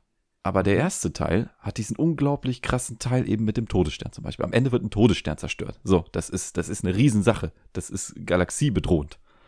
Und hier war es so, die Omotikaya, umgesiedelt, Ewa angegriffen. Alles, alles riesen, eine riesen Epos. Und dann kommt jetzt Teil 2. Und irgendwie bin ich noch so darauf eingestellt. Und jetzt geht es ja nur um, um diesen einen Stamm, der irgendwie auch viel kleiner wirkt und da ist gar nicht so viel und es ist ein fucking Boot. Mhm. Das ist, ja, du hast recht, emotional passiert da mehr und, und die Charaktere sind wichtiger und die Bindung. Und genauso ist es ja auch in Star Wars Episode 5. Du erfährst, dass Darth Vader Lukes Vater ist und, und wie das alles zusammenhängt. Aber Spoiler. es ist für mich immer noch nur ein Aufbau auf Episode 6, wo wieder ein Todesstern stirbt. Und das Gefühl habe ich bei dem Film jetzt leider auch. So, man hat sich jetzt noch zurückgehalten. Man wollte ein spannendes Finale machen. Haben sie auch gemacht. Aber es, es, es passt so vom, von den Verhältnissen nicht. So, warum ist das jetzt gelöst, ne? einen ganzen drei Stunden Film wert? Also dieses Endproblem, auch die, generell der Aufhänger, dass es eigentlich nur diese, diese Rachaktion von Quaritch gegen Sully ist warum soll das so viel wert sein, wenn da nicht noch was Größeres dahinter kommt? Ich verstehe halt nicht. Mhm. Kann ich, ich, kann ich ganz ehrlich, kann ich tue ich mich halt schwer mit. Ich kann verstehen. Leute sagen auch, Episode 5 ist der geilste Teil. Sagen, ihr sagt alle, der zweite ist jetzt besser. Vielleicht ist es ist ein persönliches Problem mit mir, aber das fehlt mir irgendwie. Der, der Titel, das Ende ist mir nicht bedeutend genug. Ja, aber kann, blöd ich, kann, ich, kann ich verstehen. Also kann ich verstehen. Ist, also wenn man jetzt mal Costa Quanta guckt, man schreibt mal auf, was am Ende jetzt auf beiden Seiten stehen geblieben ist, hat eigentlich Familie Salino verloren, ne? Also wenn du mal überlegst, ähm, ja. die haben zwar zwischenmenschlich sicher dazugelernt und sind sicher auch ähm, über sich über einiges klar geworden, aber die haben einen äh, Sohn verloren hm. und ähm, haben kein Zuhause mehr. Und ich meine, gut, die Klonarmee da äh, hat jetzt einmal ihre Klone verloren, dann laden sie die halt mhm. wieder neu hoch. Also ich, ich fand schon auf dem Schiff, habe ich da so einige Tanks gesehen, also ich mir um Gottes Willen, was denn jetzt da? Und ähm, die sind halt äh, auch erkenntnisreicher geworden jetzt, die Menschen. Und äh, der Chef hat noch überlebt. Also ich sag mal so, im Endeffekt gehst du nicht mit diesem Gefühl raus, geil, sie wurden besiegt, sie wurden vertrieben, der Umwelt geht es jetzt wieder gut. Ähm, das Einzige, was ich schön fand, die Walfänger sind platt. Gut, dann kommt die nächste ja. Flotte. Ähm, aber äh, ja, ich meine, so, das ist halt das, was, was ich da auch sehe, so dieses, ähm, diese Befriedigung, die ich da brauche. Das sagst du so, ja, das Böse ist jetzt besiegt, ja, zumindest erstmal, ja, ich weiß auch, dass das nochmal kommen kann. Du kannst jetzt immer wieder Menschen schicken, du kannst sie wieder ausradieren und dann kommen in zehn Jahren wieder die Menschen mit noch neuerer Technik und sprengen direkt den ganzen Planeten oder was. Also ich sag mal so, das, das kriegst, das Problem kriegst du nie weg. Also, ja, wir haben ähm, ja ein bisschen, sorry. Ja, außer du machst so eine, so eine Teil 5 reisen sie dann zurück zur Erde, weißt du? Drehen die Scheiße um und dann, dann räumen die die Erde weg aus, weißt du? So, aber dann ist also wir haben, hier, wir haben hier ein bisschen das Problem, ähm, das ist auch echt hart, jetzt die Filmreihe damit zu vergleichen, aber wie bei, wie bei dem fantastischen Tierwesen. Man weiß von Anfang an, das Ganze ist jetzt auf fünf Teile angelegt, genau wie bei Fantastische Tierwesen. Und du weißt wohl, wohl, wohl bei Teil 2 und noch mehr hast du gemerkt bei Teil 3, ja, es darf am Ende ja nicht zu viel Konsequenzen haben, weil wir haben ja noch ein paar Teile. So, du konntest den Colonel jetzt nicht umbringen, weil du brauchst noch einen Bösewicht für den nächsten Teil. Und mindestens drei kriegen wir definitiv. Hier mal ein ganz kurzer Exkurs. James Cameron hat ja gesagt, Teil 3 ist ja gerade im Dreh bekanntlich. Das Ende steht aber wohl noch nicht, denn wenn Avatar 2 floppt, wird Teil 3 ein Abschluss der Reihe. Wenn Avatar 2 äh, wie die erwarteten wahrscheinlich 2 Milliarden einspielt, dann werden die fünf Teile gedreht. Also Teil 3 könnte ein Ende sein, muss es aber nicht. Er muss ja jetzt bei Teil 3 wirklich in der Story echt raushauen, ne? Das habe ich, äh, dieses Gefühl mhm. hatte ich dann auch, als ich aus dem Kino ging, wenn er jetzt drei, Teil 3 mit der Geschichte echt äh, wieder irgendwie Teil 1 und 2 wiederholt, dann ist es nichts. Also da muss dann wirklich auch der Knaller kommen, auch in der Story, nicht nur in den Bildern. Da reicht die Technik ja, ich nicht mehr aus. Da muss er dann wirklich Ort. einmal ins äh, Drehbuch gehen und wirklich ganz äh, haarscharf gucken, dass er das da richtig ordentlich solide hinhaut und sonst äh, würde, glaube ich, die Reihe bei mir dann auch in dem Moment echt Ja, die untergehen. Technik beeindruckt halt nicht fünfmal, ne? Also ja, das ist zwar immer noch schön, aber du kannst halt nicht fünfmal einen neuen Ort zeigen. Wir ja. zeigen die Hälfte des Films einen Ort und am Ende gibt es eine Schlacht. Das funktioniert Und dann halt am nicht. Ende sagst du wieder so, jetzt ziehen wir wieder weiter als Familie. Das mhm, fand ich nämlich genau. auch schon schwierig, dass er wieder gesagt hat, wir ziehen jetzt weiter. Das ist am Anfang so, weißt du, die sind ja, die ganze Leid und der ganze, der ganze Tod ist ja nur gekommen, weil sie da geblieben sind. Mhm. Wären ja. die jetzt mal ernsthaft früher weitergezogen, hätten die zwar die einfach vielleicht nochmal gefoltert und hätten gesagt und hätten deren Dorf niedergebrannt, hätten gesagt, wo sind die? Hätten die aber mit dem Finger gezeigt oder Jake Sully hätte die weggelockt, jetzt äh, aktiv, ja, hätte sich Dreck gezeigt, dann äh, wäre das gar nicht passiert alles. Und jetzt dann alles da, also Und dann sagen sie, ja gut, äh, am Ende, jetzt ziehen wir jetzt doch weiter, weil jetzt ist es ja erledigt, nach Motto. Oder, ich meine, gut, sie haben vielleicht auch eine Erkenntnis am Ende gehabt, wir können nicht weglaufen. Äh, wir müssen uns das jetzt irgendwie doch stellen, der ganzen Sache. Aber ähm, ich fand es halt kacke, wenn sie jetzt dann in die Wüste gehen, zum Beispiel. Ne? Also dann ist es The Way of the Desert oder was. Oder, ne? The Wind the of, of the Desert ist der nächste Teil, oder wie? Weißt du so, das kann ja auch nicht sein. Also die müssen gucken, dass sie neben dem, was sie zeigen, dass so ein bisschen mehr den Fokus jetzt nicht auf, auf die Themen, die Biome legen, sondern eher auf das, was da jetzt passieren muss. Also der nächste Teil, meine Meinung auch, muss liefern.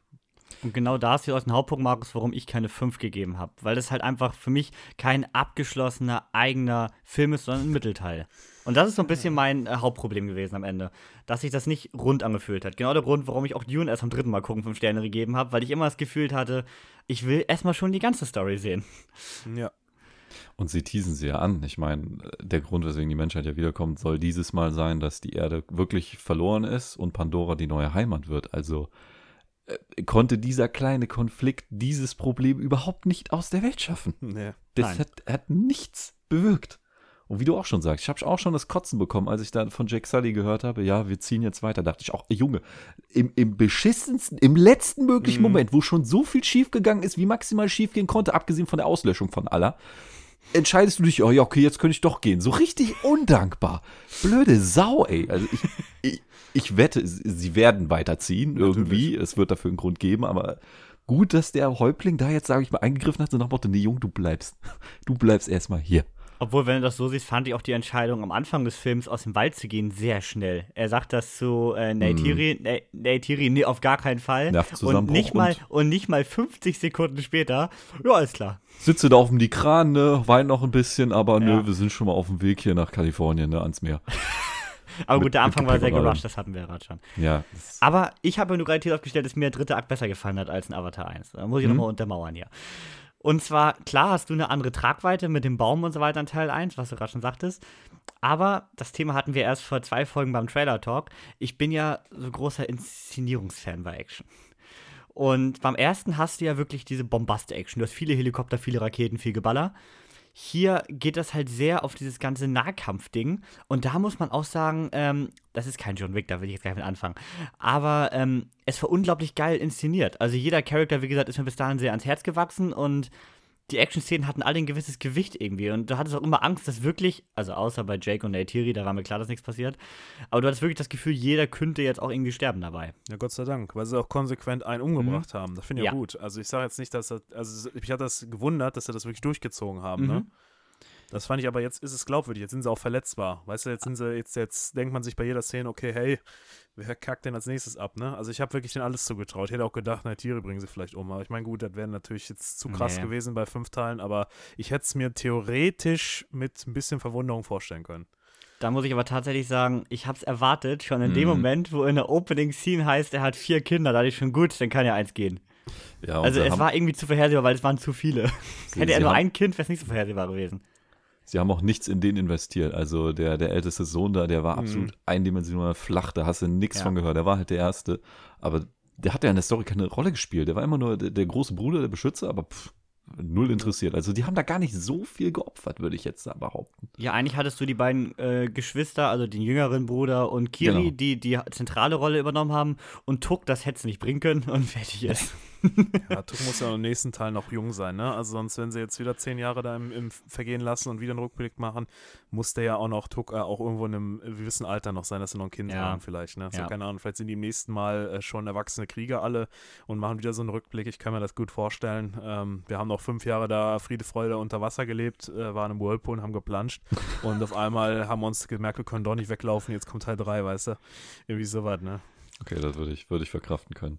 Äh, sag mal, äh, wie fandet ihr eigentlich jetzt noch äh, Jake und speziell Neytiri? Weil für Neytiri war auch nicht mehr so viel Skript übrig, ne? Nö, die hat nur alle halbe Stunde einmal jemand aus dem Heli geschossen. Ja. Also den Move, der wurde, der wurde so als Signature-Move durchgezogen. ähm, nee, ich fand beide waren fast zum Nebendarsteller degradiert in dem Film. Also es waren wirklich als Fokus die Kinder.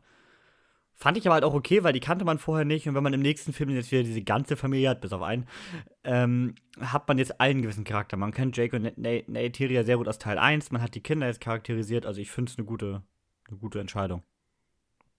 Ja. Weil man so den Kindern halt auch wirklich, wirklich, wie du schon sagst, Interessantes gegeben hat. Ich glaube, wären die so eindimensional gewesen, wäre es halt richtig anstrengend, wenn du dir 190 Minuten Kinder anguckst, die dir egal sind.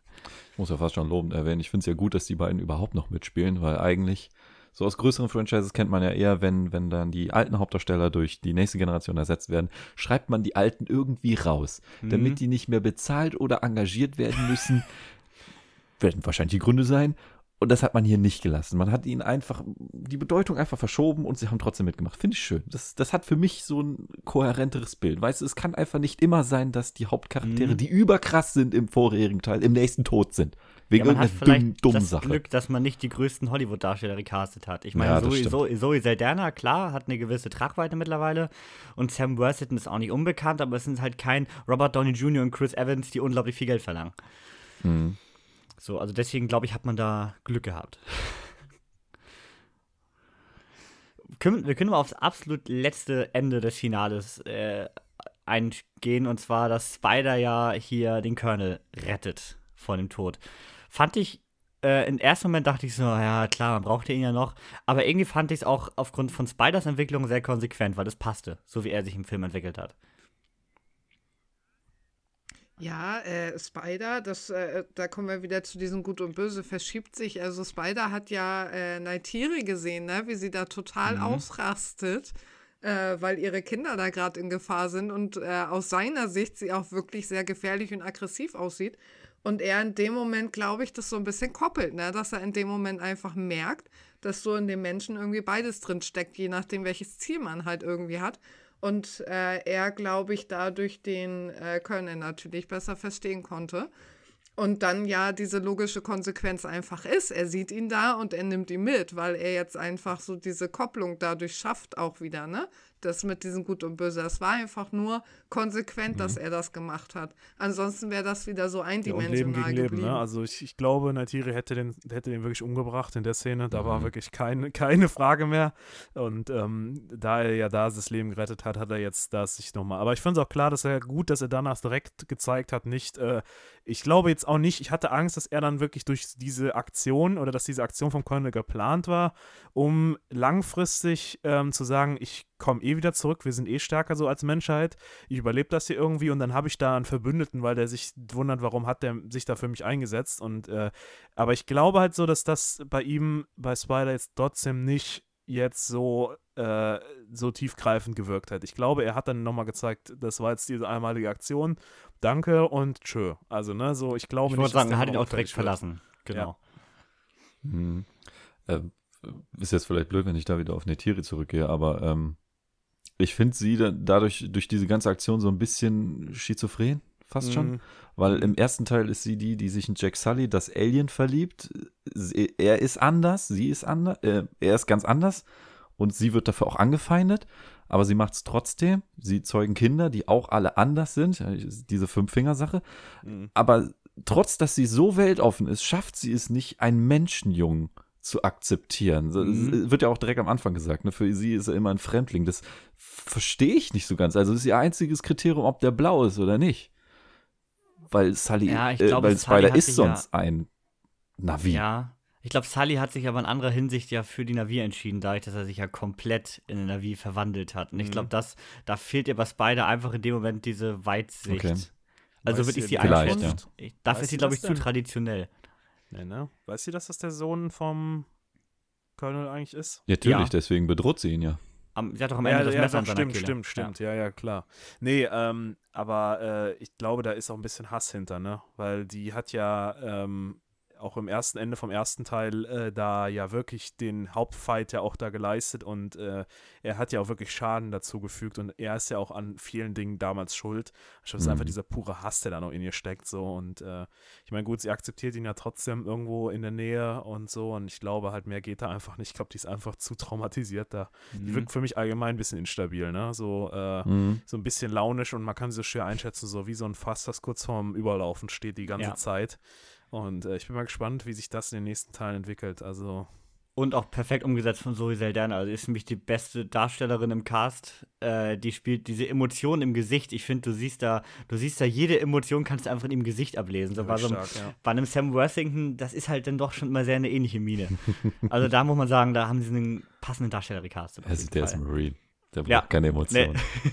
Nee. ähm, die abtrainiert. die haben die deutsche Synchronstimme gewechselt. Kann das sein für Zoe Saldana? Das ist mir nicht aufgefallen. Mir auch nicht. Kam mir ganz fremd vor, die Stimme von ihr. Okay. Auch am Anfang. Ich weiß nicht. Mhm. Müsste man mal recherchieren. So, ich würde sagen, wir haben über eine, genau eine Stunde zu, über Avatar gesprochen. Ich glaube, wir haben noch über keinen Film eine Stunde gesprochen in diesem Podcast. Nee. Aber es ging auch selten ein Film weit über drei Stunden. Ohne Pause. Wie fandet ihr es eigentlich? Äh, fandet ihr es in Ordnung? Zu lang, zu kurz? So vom Gefühl, also nicht von ja der Story her, sondern von dem Zeit, die man im Kino saß. Wir waren ja vorher was essen. Äh, wir haben so ein Okini direkt daneben. Ähm, und äh, ja, da haben wir uns dann halt auch gut verköstigt und gut was getrunken. Ähm, manche mehr, manche weniger. Äh, und ich muss sagen, ich hatte halt Sorge, dass durch diese Aktion vorher ich dann halt pinkeln muss. Und das ist immer so eine mhm. Panik bei mir. Ich will da nicht raus, ich will da nicht rausgerissen werden, da verpasse ich die mhm. beste Szene, ne? Und äh, ja, das war nicht der Fall. Also ich muss sagen, äh, Blaser durchgehalten, toi toi toi. Und deswegen fand ich es nicht, also vollkommen perfekt ich habe ich hab mal immerhin so weit vorher äh, vorgearbeitet, indem ich gegoogelt habe, ob es eine Post- oder Mid-Credit-Scene gibt, weil es Disney. Gibt's nicht, da wusste ich schon, der Abspann setzt ein und Abfahrt. Das Klo wartet. Die anderthalb Liter Getränk wollten äh, weggebracht werden. Ist logistisch ein gewisser Aufwand bei, bei so einer Filmlänge, ne? Also da muss ja, man schon genau lacht, planen ne? und seinen Körper kennen, ne? Also das ist substan also unterschwellig ist es ein, ein also hat es eine Auswirkung auf, auf den Film, finde ich. Wenn du dann da die letzte Stunde ja. da sitzt und du musst dringend pinkeln, hast du keinen Bock mehr und merkst dann erstmal, wie lang der Film ist. Das ist halt wirklich so. Und ich war froh, dass es diesmal überhaupt nicht so war. Ich habe Melanie vor mit dem Film Insta-Post geschickt, wo ein Typ geschrieben hat, zu, in welchen Phasen des Films man am besten auf Chlorin kann, wo man am wenigsten verpasst. Oh Gott. War super, hat man auch nichts verpasst. Ich musste sie nämlich also Das war so mit äh, Minutenangaben. Ich, wurde, ich wurde noch sehr äh, angefeuert von dem äh, Herrn, der die Tickets ab, abgelesen hat und davor stand, weil ich bin so gerannt. Und äh, als ich dann wieder zurückkam, hat er wirklich schon im äh, Takt geklatscht und los, los, los, schnell Immerhin ist das Klo direkt gegenüber vom IMAX-Saal, das ist schon mal gut. Gut gelegt. Ja, das war schon richtig gut. Äh, ich habe jetzt mal parallel gerade noch mal gegoogelt. Die Synchronstimme mhm. hat tatsächlich gewechselt. Okay. man hier wieder. Sind zwei okay, verschiedene krass. Personen. Ja, Avatar The Way of Water. Ich würde sagen, mit Top Gun Maverick das Blockbuster-Highlight dieses Jahr. Ja. Wir uns aber auch gestern danach, wir waren danach essen, aufgefallen ist, Blockbuster-mäßig war das ein sehr dünnes Jahr. Jetzt sind wir ja so am Ende des Blockbuster-Jahres. Mhm. Jahresrückblick kommt ja noch in zwei Wochen von uns. Aber so äh, Blockbuster-mäßig, finde ich, war das ein sehr dünnes Jahr. Man hatte wenig große Blockbuster, die die Menschen gezogen haben. Also auch vom finanziellen Erfolg. Ja, und ja. Also das war, also nächstes Jahr wird richtig krass, wenn man darüber nachdenkt. Aber dieses Jahr, es waren viele gute Filme dabei, aber an großen Mainstream-Blockbustern war das ein sehr enttäuschendes Jahr. Post-Covid-Ende, ne? So, da muss ja. man immer noch mit rein sagen. Aber ja. ähm, ich glaube, Avatar wird uns jetzt ja auch noch die nächsten Wochen, wenn nicht Monate begleiten. Den werden wir jetzt jedes Mal im Box-Office highlighten und ähm, spätestens, wenn dann auch, äh, ich denke mal, das wird sehr lange auf sich warten lassen, äh, ein Release kommt dann auf Disc, werden wir da, denke ich, auch nochmal drüber sprechen, weil das ist, finde ich, ein Thema, wo man bei dem Film wirklich mal drüber reden kann. Ne? Wie sieht es ja. dann wirklich aus und zu Hause, ne? Ja, tatsächlich. Ja. Ja, so viel zu Avatar The Way of Water. Ich würde sagen, von uns allen eine absolute Empfehlung. Ja. Ähm, lohnt sich auf jeden Fall im Kino. Also wer da auf den Disney Plus Release wartet, dem ist nicht mehr zu helfen. Wirklich ja. nicht. Also bei jedem Marvel-Film kann ich es verstehen, gerade wenn sie nach sechs Wochen eh schon da auftauchen oder so. Aber Avatar schaut ihn im Kino wirklich. Weil ja. sonst äh, gebt ihr den nachher drei, drei Sterne und fragt euch, warum den alle hypen, wie ich bei Avatar 1. ja, Jetzt würden wir zur Hausaufgabe kommen, aber wie gesagt, wir haben schon über eine Stunde über Avatar gesprochen und ähm, wir verschieben das Ganze mal auf, nächste, auf die nächste Woche. Bevor mich hier alle noch so lächelnd angucken, ja, ich habe auch Konstantin noch nicht geschaut. also doch, ich wollte ihn gucken am Freitag. Allerdings äh, bin ich nach einer halben Stunde eingeschlafen. Na super. Tolle ich weiß, Kritik. ich glaube, das, lag, glaub, das lag nicht am Film, sondern dass ich einfach um 12 angefangen habe, also um 0 Uhr. Das war vielleicht eine blöde Idee und ich auch nicht ganz nüchtern war um die Uhrzeit, war auch eine blöde Idee. Und ich dachte, ja, guckst du den noch, das ist ja eine leichte Unterhaltung. Und äh, ja. Naja, deswegen, da wir eh schon eine sehr lange Folge haben und Markus gleich noch ordentlich Kart fahren muss für die, ja. für die zukünftige Formel 1-Karriere, da steigt man bekanntlich mit 27 auch erst ein. Ja, ähm, jedenfalls, deswegen haben wir hier nicht unendlich Zeit heute. Aber worauf ich gerne noch mal kurz schauen möchte, weil das sehr interessant war, fand ich, sind die Golden Globes-Nominierungen in dieser Woche. Und zwar ist das ja meist immer so das, der erste Richtungsweiser zu den Oscars und zu den Emmys. Und wir haben hier ganz spannende Sachen dabei, die ich niemals da erwartet hätte. Und zwar, wir können mal kurz über bester Film reden. Das ist bei den Globes ja aufgeteilt in Drama und Komödie. Beziehungsweise Komödie und Musical, aber da ist kein Musical dabei diesmal. Also Drama und Komödie. Und äh, für bester Film Drama sind nominiert für den besten Film Avatar The Way of Water. Hätte ich schon mal nicht erwartet. Dann hätte ich eher in den technischen Kategorien erwartet. Top Gun Maverick hätte ich auch nicht erwartet tatsächlich. Äh, Tar, der läuft bei uns noch nicht. The Fablemans, der neue Steven Spielberg-Film, kommt auch aus dem Frühjahr. Und Elvis hätte ich auch nicht erwartet, weil der hatte tolle Szenen, aber bester Film sehe ich da so gar nicht. Bei beste Komödie, bester Film Komödie ist nominiert Babylon, Rausch der Ekstase. Können wir leider auch aus dem Januar schauen. The Banshees of Inner Sharon, das ist der meistnominierte Film mit acht Nominierungen, auf den ich auch richtig Bock habe, kommt Anfang Januar. Und ist halt vom, von Martin McDonough, der Regisseur von Brügge sehen und sterben und Three Billboards. Ähm, Everything Everywhere All at Once, habe ich mir tatsächlich gedacht. Knives Out 2 und Triangle of Sadness. Also vieles, was auch recht äh, groß und Mainstream ist, sage ich mal, was eigentlich recht ungewöhnlich ist. Deswegen echt spannende Geschichte. Und ich kann auch bei beiden ganz schwer ausmachen, wer das am Ende gewinnen könnte. Also, ich weiß nicht. Also, Avatar würde ich da schon tatsächlich mit als Favorit sehen, weil der auch als Film wirklich, wirklich viel hergegeben hat. The Fablemans ist natürlich ein Steven Spielberg-Film. Das ist äh, immer ein Garant für äh, einen Oscar. Ja, und beste Komödie wahrscheinlich äh, The Banshees of Inner Sharon, könnte ich mir vorstellen, mit acht Nominierungen, aber finde ich interessant, gerade weil es im Mainstream ist und ich den Top Gun so gar nicht in der Award-Season gesehen hätte. Nö. Reac Re Reactions der Runde? Ja, es ist ein, ist ein, Top Gun ist ein Kassenfilm, aber kein, kein Academy-Film nee. oder sowas. Das stimmt schon.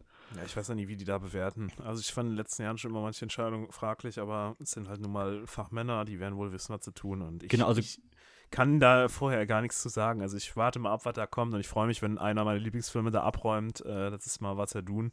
Und da war ich richtig ja. hype drüber, aber ich finde das immer nur so nettes nebenbei-Gimmick so. Ja, also Golden Globes sind rein von ähm, Kritikern tatsächlich, ja, tatsächlich. Und sind im letzten Jahr ja im TV ausgefallen, weil ja dieses ganze ähm, ich nenne es mal Drama um die Globes war. Ganz, weil ja, es gibt ja kein, nicht mehr annähernd Vielfalt in der äh, Jury. Es war ja sehr alt und weiß. äh, und es gab ja auch noch fragwürdige Vorwürfe und alles, so dass NBC das, NBC müsste das sein, ne? Ah, ich meine NBC. Jedenfalls das Ganze hier aus dem TV gestrichen hat. Jetzt sind sie ja zurück und es wirkt für mich so ein bisschen so, als wollen sie mit ein bisschen mehr Blockbustern da ein bisschen mehr Leute wieder ranziehen. Weil die Globes ja recht äh, untergegangen sind die letzten Jahre. Könnte ich mir so vorstellen. So ein paar Ausreißer und so inter interessant. James Cameron auch für beste Regie nominiert tatsächlich. Beste Hauptdarsteller, ähm, Austin Butler für Elvis und Brad Fraser für The Whale sind wahrscheinlich die absoluten Favoriten. Ähm, wen haben wir noch? Anna de Armas für Blond, fand ich auch sehr interessant, weil der Film ja doch sehr äh, abgerauscht ist. Bester Hauptdarsteller für Komödie ist Daniel Craig nominiert für äh, Knives Out 2, finde ich absolut berechtigt. und Ralph Fiennes für The Menu. Finde ich sehr schön. Mhm. Weil äh, ich Ralph Fiennes das Ganze einfach sehr gönnen. Jetzt nicht zwingend für den Film, aber das ist so ein DiCaprio-Ding. Dem würde ich es einfach gönnen. Genau wie beste Hauptdarstellerin, da, da gönnt man natürlich alles, ist auch Anya Taylor-Joy für The Menu nominiert. ähm, und Margaret Robbie für Babylon. Ähm, haben wir noch irgendwelche besonderen Ausreißer? Bester Nebendarsteller ist, glaube ich, auch sehr umkämpft mit Brad Pitt für Babylon und Barry Keegan für The Banshees of Inner Sharon. Ich glaube, der kriegt auch jedes Jahr eine Nominierung dafür, dass er irgendein Psycho spielt. Ja, schauen wir mal. Auf jeden Fall sehr interessant fand ich. Für, für, für Markus noch, auch als Fan dieses Films, zweifach no nominiert ist auch RRR, unser indischer Vertreter, was auch in Hollywood oh. ja recht äh, ungewöhnlich ist. Einmal für was habe ich das gerade noch? Bester Filmsong. Ich kann dir jetzt nicht sagen, welcher das in dem Film war. ja, doch, ich glaube, weiß welcher. Und für bester fremdsprachiger Film, wo auch im Westen nichts Neues nominiert ist. Tatsächlich. Okay. Der ist in die Top 5 gekommen. Auch sehr verdient. Und jetzt kommen wir dann noch einmal zur Überleitung zu unserem Box-Office. Ähm, bester Animationsfilm ist äh, die große Disney-Produktion des Jahres, Strange World, nicht nominiert. Und ich glaube, das ist für Disney nicht in die Top 5 zu kommen schon richtig, richtig hart. Nominiert sind allerdings Rot von Pixar, ähm, Guillermo del Toro's Pinocchio, der in der letzten Woche bei Netflix gestartet ist, und auch der gestiefelte Kater, der nächste Woche startet. Ja, so viel damals zur ganzen Geschichte. Serientechnisch haben wir ja nochmal genauso viele Nominierungen. Ich würde sagen, da gehen wir jetzt nicht drauf ein, weil da sind wir hier im falschen Podcast. Meisten, meisten Nominierungen hat The Crown und Abbott Elementary. Ja. So viel zu den Golden Globes. Und damit kommen wir noch zum glorreichen Abschluss dieser äh, Avatar-Folge. Zu den Sneak-Erlebnissen, die nicht Avatar waren, aber auch gar nicht so schlecht. Bis gleich.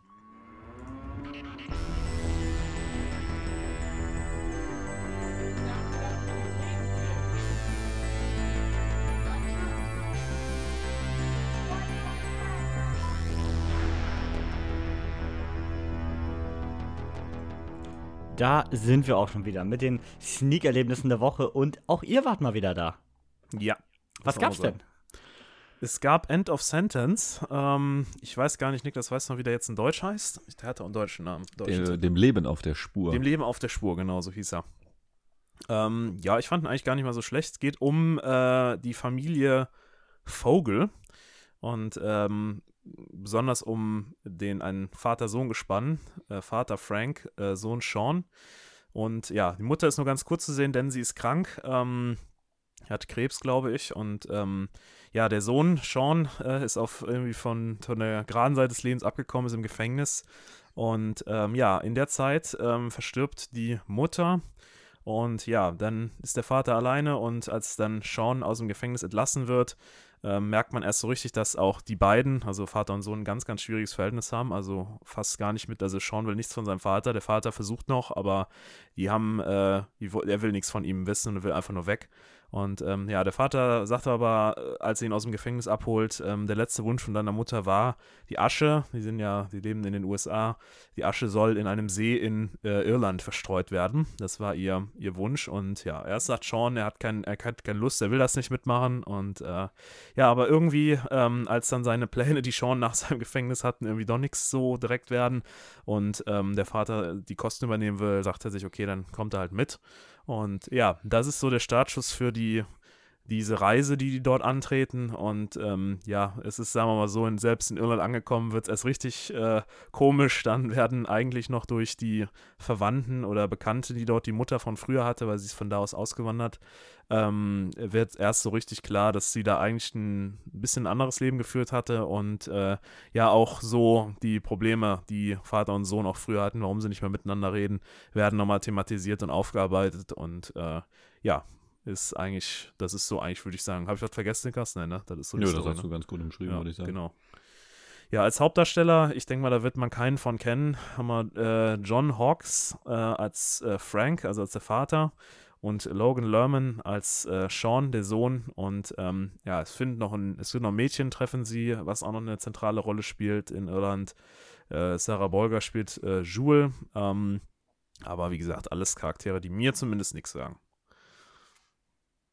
ja, als ähm, vielleicht als Meinung, ich, ich sag mal so, ähm, man weiß ja nie so, was da auf einen zukommt und auch in der Entwicklung des Films weiß man nie so, wie wird der jetzt, aber ich muss, ich muss ehrlich sagen, äh, ich fand den Film nicht schlecht. Also der hatte, der hatte eine schöne Story, die teilweise nachvollziehbar war und ähm, hat auch sich Zeit für die Charaktere gelassen und ähm, ich fand auch Irland als Ort, wo wir ja mal Urlaub gemacht haben, Stimmt. muss ich sagen, habe ich ein bisschen so die, die Stimmung wieder eingefunden und ich fand es echt schön. Also die Landschaft ist wirklich umwerfend dort und äh, ja, ich fand auch teilweise so, äh, gibt es da äh, Szenen, die einigermaßen witzig sind, wechselt immer schön ab zwischen bitterer Ernst und ähm, ein bisschen Humor und ja, ich fand dieses ganz, ganz, ganz schöne, ganz schöne Story, die da erzählt wurde, mit einem einigermaßen Happy End. Also ja, ich fand ihn ganz gut, aber jetzt kein Brenner, aber für eine Sneak echt in Ordnung. Oder was sagst du dazu, Niklas? Ja, ist einer von diesen, ich will fast schon sagen, Roadtrip-Movies. Ja. So im entferntesten. Nicht die, nicht die lustige Art, sondern die, die emotionale Art, wo zwei Leute, die sich nicht leiden können, sich langsam näher kommen. In dem mhm. Fall halt Vater und Sohn. Über den Tod der Mutter und ähm, Ja, ich, ich fand ihn solide. Hat schöne Stories. Der Vater geht dann auch auf seine eigene äh, Erkundung. Es ist schön, dass beide Charaktere Probleme haben. Es ist ja. nicht so, dass der eine komplett gesund ist und ja. der andere da, da durchgeholfen werden muss. Die helfen sich gegenseitig. Das ist nett anzusehen. Wäre für mich eher so ZDF 2015 Film gewesen. Bisschen, ja. 22, mhm. 15, aber für eine Sneak, das ist, jetzt, das ist immer ein blöder Maßstab, wenn man sagt, das für eine Sneak ist ja ganz gut, aber genauso ist es halt. Ja, man, das ist leider so. Man geht mit so einer Durchschnittserwartungshaltung daran. Das ja. ist auch, glaube ich, ganz gut, weil dann kannst du diese Filme auch eher wertschätzen. Ja, ja. Du, weil ich, du lässt dich ja dann zwei, zwei, Stunden trotzdem darauf ein. Den würdest du nie anmachen. Ja, ich finde auch dieses für eine Sneak ist nee, ganz gut. Ist ja gar nicht zwingend Qualitätsmerkmal, sondern auch so dieses, ähm, wie soll ich das sagen? Du, den Film hättest du sonst wahrscheinlich nie geguckt. Und so, hat er dich weiter, doch, ne? und so hat er dich dann doch positiv überrascht. Ja, und das war hier wieder klassisch der Fall. Also ich hätte mir niemals angeguckt, aber ähm, so war ich doch einigermaßen positiv überrascht und äh, ich weiß nicht, der ist jetzt leider schon raus. Am 15. ist er erschienen. Also ich glaube, ihr hattet den nicht in der Sneak, ne? Deswegen. deswegen äh, äh, kann sein, ich war ja eine Woche, waren wir ja alle nicht da, wo ähm, ich ja. in Berlin war vor zwei Wochen. Da kann sein, dass er da lief, das weiß ich nicht genau. Aber also gesehen habe ich ihn nicht. Hätte ich gesagt, das wäre echt einer der besseren gewesen. Ja. Mhm. Ja, nicht schlecht. Also, äh, was habt ihr gegeben? Ich habe dem, glaube ich, dreieinhalb gegeben, meine ich. Ich bin mir aber nicht sicher. Ich muss mal gerade gucken. Ja, Und Niklas? Ich habe zweieinhalb gegeben. Du warst, du warst, du warst ein bisschen schlechter wert, ja. Ja, ich habe die Typen neben mir, genau. die haben gelabert. Die haben den Film nur ernst genommen, das hat mich rausgebracht. ich verstehe auch Tut die leid, Film. ja, dann ist ich auf meiner Sneak. Ich habe The Night of the Twelves gesehen. Äh, es geht um, einen, um eine ja, Kriminalpolizeistelle in Grenoble und die nehmen sich einem Fall an, der eine wahre Geschichte ist. Ein, wie am Anfang schon eingeblendet, ein wahrer, ungelöster Fall bis heute. Es geht um das junge Mädchen Clara. Eines Nachts ist sie auf dem Heimweg von der Freundin und äh, ein Typ lauert ihr auf, übergießt sie mit Benzin und zündet sie an. Lebendig. Ähm, bei den Ermittlungen kommt es dann immer wieder zu falschen Fährten und auch die Ermittler steigern sich immer mehr emotional rein und das sorgt natürlich auch für Probleme. Und wie gesagt, wahre Geschichte, bis heute wirklich ungelöster Fall dadurch natürlich immer schon mal grundlegend interessant, finde ich sowas. Und hat deswegen auch so ein bisschen fast schon so einen dokumentarischen Stil, weil das alles auch gerade am Anfang sehr nüchtern erzählt wird und so weiter. Hat aber, da alle Ermittler irgendwie sehr charakterisiert werden, auch dann so eine gewisse, ja, man hat, man fühlt so ein bisschen mit den Figuren mit und deswegen catcht einen dann trotzdem ziemlich, finde ich. Gibt natürlich auch als Side Story, wie immer bei der Kriminalpolizei, da interne Schwierigkeiten und private Probleme, sage ich mal. Inwieweit das der wahren Geschichte entspricht, das weiß man natürlich nicht. Kann ich mir jetzt nicht vorstellen, dass das so an die Öffentlichkeit sollte. Ähm, aber interessante Figurenentwicklung bei den ganzen Ermittlern. Der Fall ist interessant. Muss man natürlich wollen, wenn am Anfang einem schon als Texttafel, als der Film beginnt, angezeigt wird, es handelt sich um einen ungelösten Fall, weiß man schon, man wird am Ende keine Auflösung bekommen. Ähm, da finde ich es dann schöner gemacht, wie, ähm, also wenn der Film das vorher nicht sagt, was natürlich aber, wenn es ein bekannter Fall ist, ich weiß nicht, wie publik das Ganze in Frankreich ist, natürlich auch schwierig ist, weil die meisten dann eh schon Bescheid wissen. Ich meine, bei so einem Zodiac weiß auch jeder, dass es am Ende nicht gelöst wird, weil der Fall weltweit recht bekannt ist, würde ich sagen. Ähm, aber er ist halt auch sehr in die Richtung von dem Zodiac, von den Memories of Murder. Typische Polizeigeschichte, die ins Leere verläuft. Aber super interessant, finde ich, habe ich dreieinhalb gegeben hat mich über zwei Stunden, die tatsächlich glatt ging, super unterhalten und hat aber, glaube ich, kein, und super unterhalten klingt auch falsch im Rahmen der Story, sehr mitgenommen ähm, und hat aber, glaube ich, keinen Kinostartstand jetzt in Deutschland. Also war wahrscheinlich so ein einmaliges Ding. Sehen wir, glaube ich, nicht so. Sehen wir, glaube ich, nicht nochmal. Aber wenn der mal irgendwo auftaucht und ihr steht auf so Kriminalgeschichten, dann ist er gut. Aber wie ihr beide auch schon sagtet, hätte auch äh, 2015 ZDF-Abendkrimi sein können so von der Aufmachung. Also war jetzt nicht besonders wertige Hollywood-Produktion. War halt französisch. Und bef naja, also das hatte so diesen typischen Stil von französischen Filmen. Ich mhm. finde, das ist ein ganz eigener Stil, wie deutsche Filme. Du erkennst sie immer. Ja, stimmt schon. Da ist was dran. Aber immerhin mal keine Komödie. Aus Frankreich. Also kein überbrodelnder Rassismus überall. Genau. Nee, also deswegen super interessant. Ähm, bevor wir jetzt zum Boxoffice kommen und dem glorreichen Abschluss dieser Folge, äh, noch ein Hinweis, wer es noch nicht gesehen hat, Leute, guckt ihn euch an. Der erste Teaser zu, äh, erste Teaser-Trailer, kann man fast sagen, zu Barbie ist da. Und Leute, das wird so ein Banger nächstes Jahr, ne? Margot Robbie als Barbie und Ryan Gosling als Kent von Greta Gerwig, die also muss man da sagen, ich hätte immer gesagt, der Film wird Trash, aber wenn ihn Greta Gerwig macht, die nur ernste Filme wie Little Woman und Co. gemacht hat, in diese Richtung und immer Richtung Emanzipa Emanzipation und so, denkt man, da kommt jetzt was richtig Deepes und dann kommt dieser Trailer, wo da ein Ryan Gosling aussieht, als würde er gerade aus Cobra Kai gesprungen sein, mit einem Haufen 80er Jahre äh, Fitnessmenschen, die gerade aus dem National Aerobic Anthem Video gekommen, gesprungen sind. Und Margot Robbie da als übergroße Barbie in die Kamera zwinkert. Also habe ich richtig Bock drauf. Das Ding wird liefern. Ich sag's euch. Das ist mein so. Call. Und ich meine, als Barbie CEO Company Chef Will Ferrell, besser wird's nicht, Leute. So, dann jetzt nochmal, weißt du, was auch für ein Teaser rausgekommen ist? Manta Manta. Ja. So, ja. Zweiter Teil. Er lief im IMAX bei uns. Genau. Und ich sag's euch, das wird das deutsche Top Gun. Ja. So, jetzt, ich hab's hier gesagt, hier war es zuerst, ja? So. Ja, da muss ich auch sagen, ich habe den vorher nicht gesehen. Ich habe ihn gestern zum IMAX zum ersten Mal gesehen und dachte so, geil. Da ist genau das äh, im Teaser drin, was man da sehen will, ne? Genau ja. dieses, oh, nee. was ist denn das? und wie gesagt, ich saß halt neben Per, ein Kumpel von uns, in diesem IMAX-Kino und bei allen Trailern so, nee, nee, boah, der wird geil. Ja, also deswegen zwei spannende Teaser von zwei recht außergewöhnlichen Produktionen fürs nächste Jahr. Schaut rein. Und damit schauen wir jetzt rein in die Zahlen. Und die werden jetzt durch Avatar jede Woche deutlich interessanter, denn ja. The Way to, the, the way to 2 Milliarden könnte Avatar auch heißen. Ja. Denn die, will, die wollen sie haben. Disney will sie haben. Ich gucke mal, ob sie, sie kriegen, an, ne? Wir fangen mal erstmal an mit den Dingen, die schon länger laufen, Maris. Ja, wir fangen nämlich an mit Black Adam. Ähm, hatte ich letztes Mal schon gesagt, schmeiß mal raus. Ich habe mir jetzt doch nochmal drin gelassen. Aber da tut sich wieder nichts. 4 Millionen nur noch eingenommen. Ich denke mal, das wird jetzt durch andere Filme überdeckt werden. Ist bei 189 Millionen plus, aber im Verhältnis, wie gesagt, öfter schon erwähnt. Naja. Und da ganz kurzer Exkurs nochmal zu unserem DC-Dings von letzter Woche, dass DC ja ähm, alles absägen will. Ein Teil davon ist offiziell jetzt. Henry Cavill ist raus als Superman. Mhm. Und damit auch das Finale von Black Adam eigentlich hinfällig und damit wahrscheinlich auch Black Adam erledigt, würde ich sagen. Mhm. Und mit dem, was wir hier sehen, nicht mal das Doppelte des Budgets eingespielt. Tja, das war's. Das war's. Da kann Rock noch so viel twittern, wie viel Bock auf Teil 2 hat. ja, ähm, jetzt äh, wieder die Frage: Rheingold, ähm, wieder kein Plus. Komisch, ich verstehe es nicht ganz. Ähm, letztes Mal hatten wir ja noch 24.000 irgendwie Plus gehabt. Äh, jetzt gar nichts mehr. Nee, Minus. Minus. Ja, wir jetzt, also ja, ja, wir, ja, stimmt, wir hatten Minus noch sogar noch. Also da, da heißt halt, da tut sich im Moment nichts. Ähm, müsste man mal validieren. Ich kann mir das irgendwie nicht vorstellen. So ein paar Leute gehen da sicher noch rein. Ähm, ja, wo, wo die die Zahlen herkriegen, ist jetzt die Frage. Aber wir, wir lassen es mal so stehen mit 9 Millionen, also mit einem äh, Ausgleich ne? zur Produktion. Ja, Amsterdam äh, hat jetzt unter 100.000 eingespielt in der letzten Woche, ist jetzt bei 31,245, ähm, 48 Millionen immer noch im Minus. Ähm, da wird es jetzt gar nichts mehr tun. Und, äh, drei Zauberflöten, ja. Hm? Es waren drei Zauberflöten immerhin, ja. Ja, da kommen wir gleich noch zu. Äh, ja, also wie gesagt, da passiert auch nichts mehr. Ja, ähm, Black Panther Wakanda Forever hat jetzt äh, nur noch 33 Millionen eingespielt in der letzten Woche.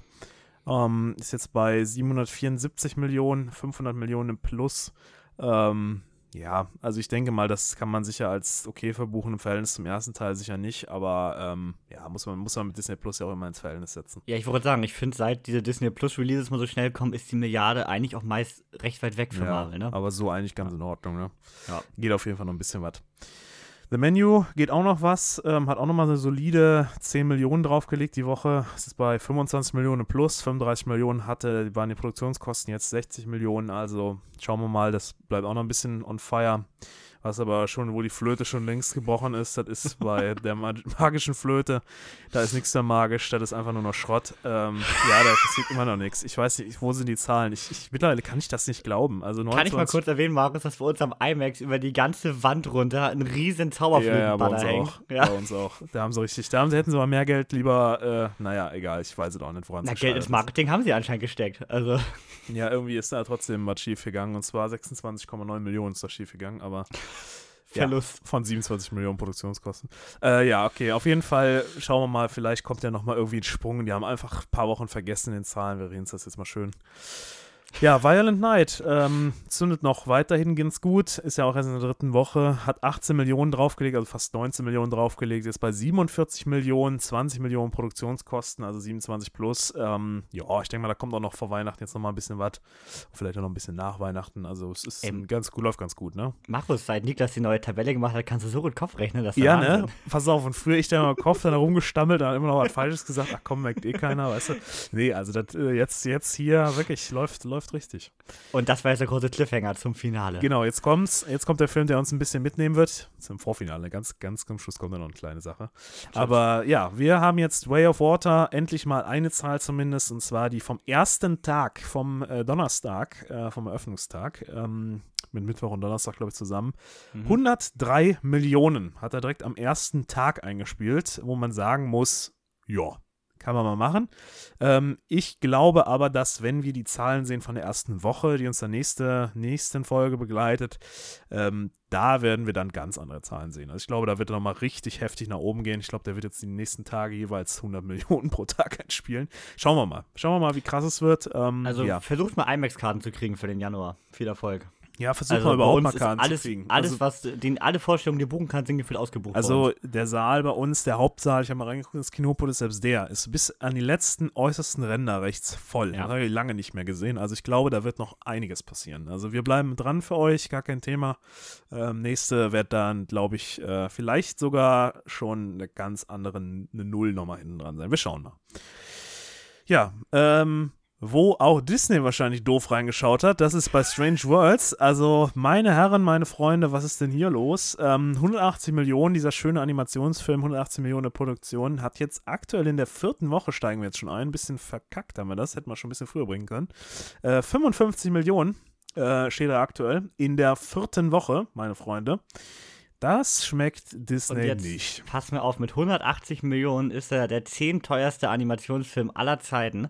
Es sollte der große Disney-Animationsfilm zu Weihnachten sein. Ja. Und Scheiße, äh, ja, geht richtig bergab. Und was ist jetzt bekannt? Ab Freitag, meine Freunde, bei Disney Plus. Nee, jetzt ehrlich? Ja, ab 23. Dezember. Haben die Reißleine gezogen, ne? Da wird richtig Reißleine gezogen. Die ich Leute mein, einfach nicht mehr und- reingehen, dann kommen die direkt. und Braucht die- ihr braucht ihr keine Kinokarten kaufen. Und wie gesagt, die 180 Millionen Budget sind Meine ohne Güte. Marketing, ne? Gut, Marketing hatte der gefühlt auch nicht, denn von diesem Film hat gefühlt kein Mensch gehört. Aber ja, was Grauenhaft. Disney da passiert ist, man weiß es nicht. Katastrophe. Ja. Da hat das ganze Marketing-Sieg auf Way of Water äh, beschäftigt und einen Praktikant haben sie für, für, noch, für, noch für Strange World abgestellt und der war dann völlig überfordert bei der ganzen Ja. Sache. Vielleicht ungünstiger Zeitpunkt, wo er rausgekommen ist, aber Ja. ja, schlimm. Also das ist wirklich nicht schön. Aber ja gut, das waren die Zahlen für die Woche. Ähm, ja, Aber Markus, wenn der am Freitag bei Disney Plus kommt, das wäre doch ein Film für die nächste Podcast-Folge, oder? ja, eigentlich schon, oder? Der große Disney-Animationsfilm des Jahres. Sprechen wir mal über Strange World. Guck mal, was Dann da haben schief wir- gegangen ist.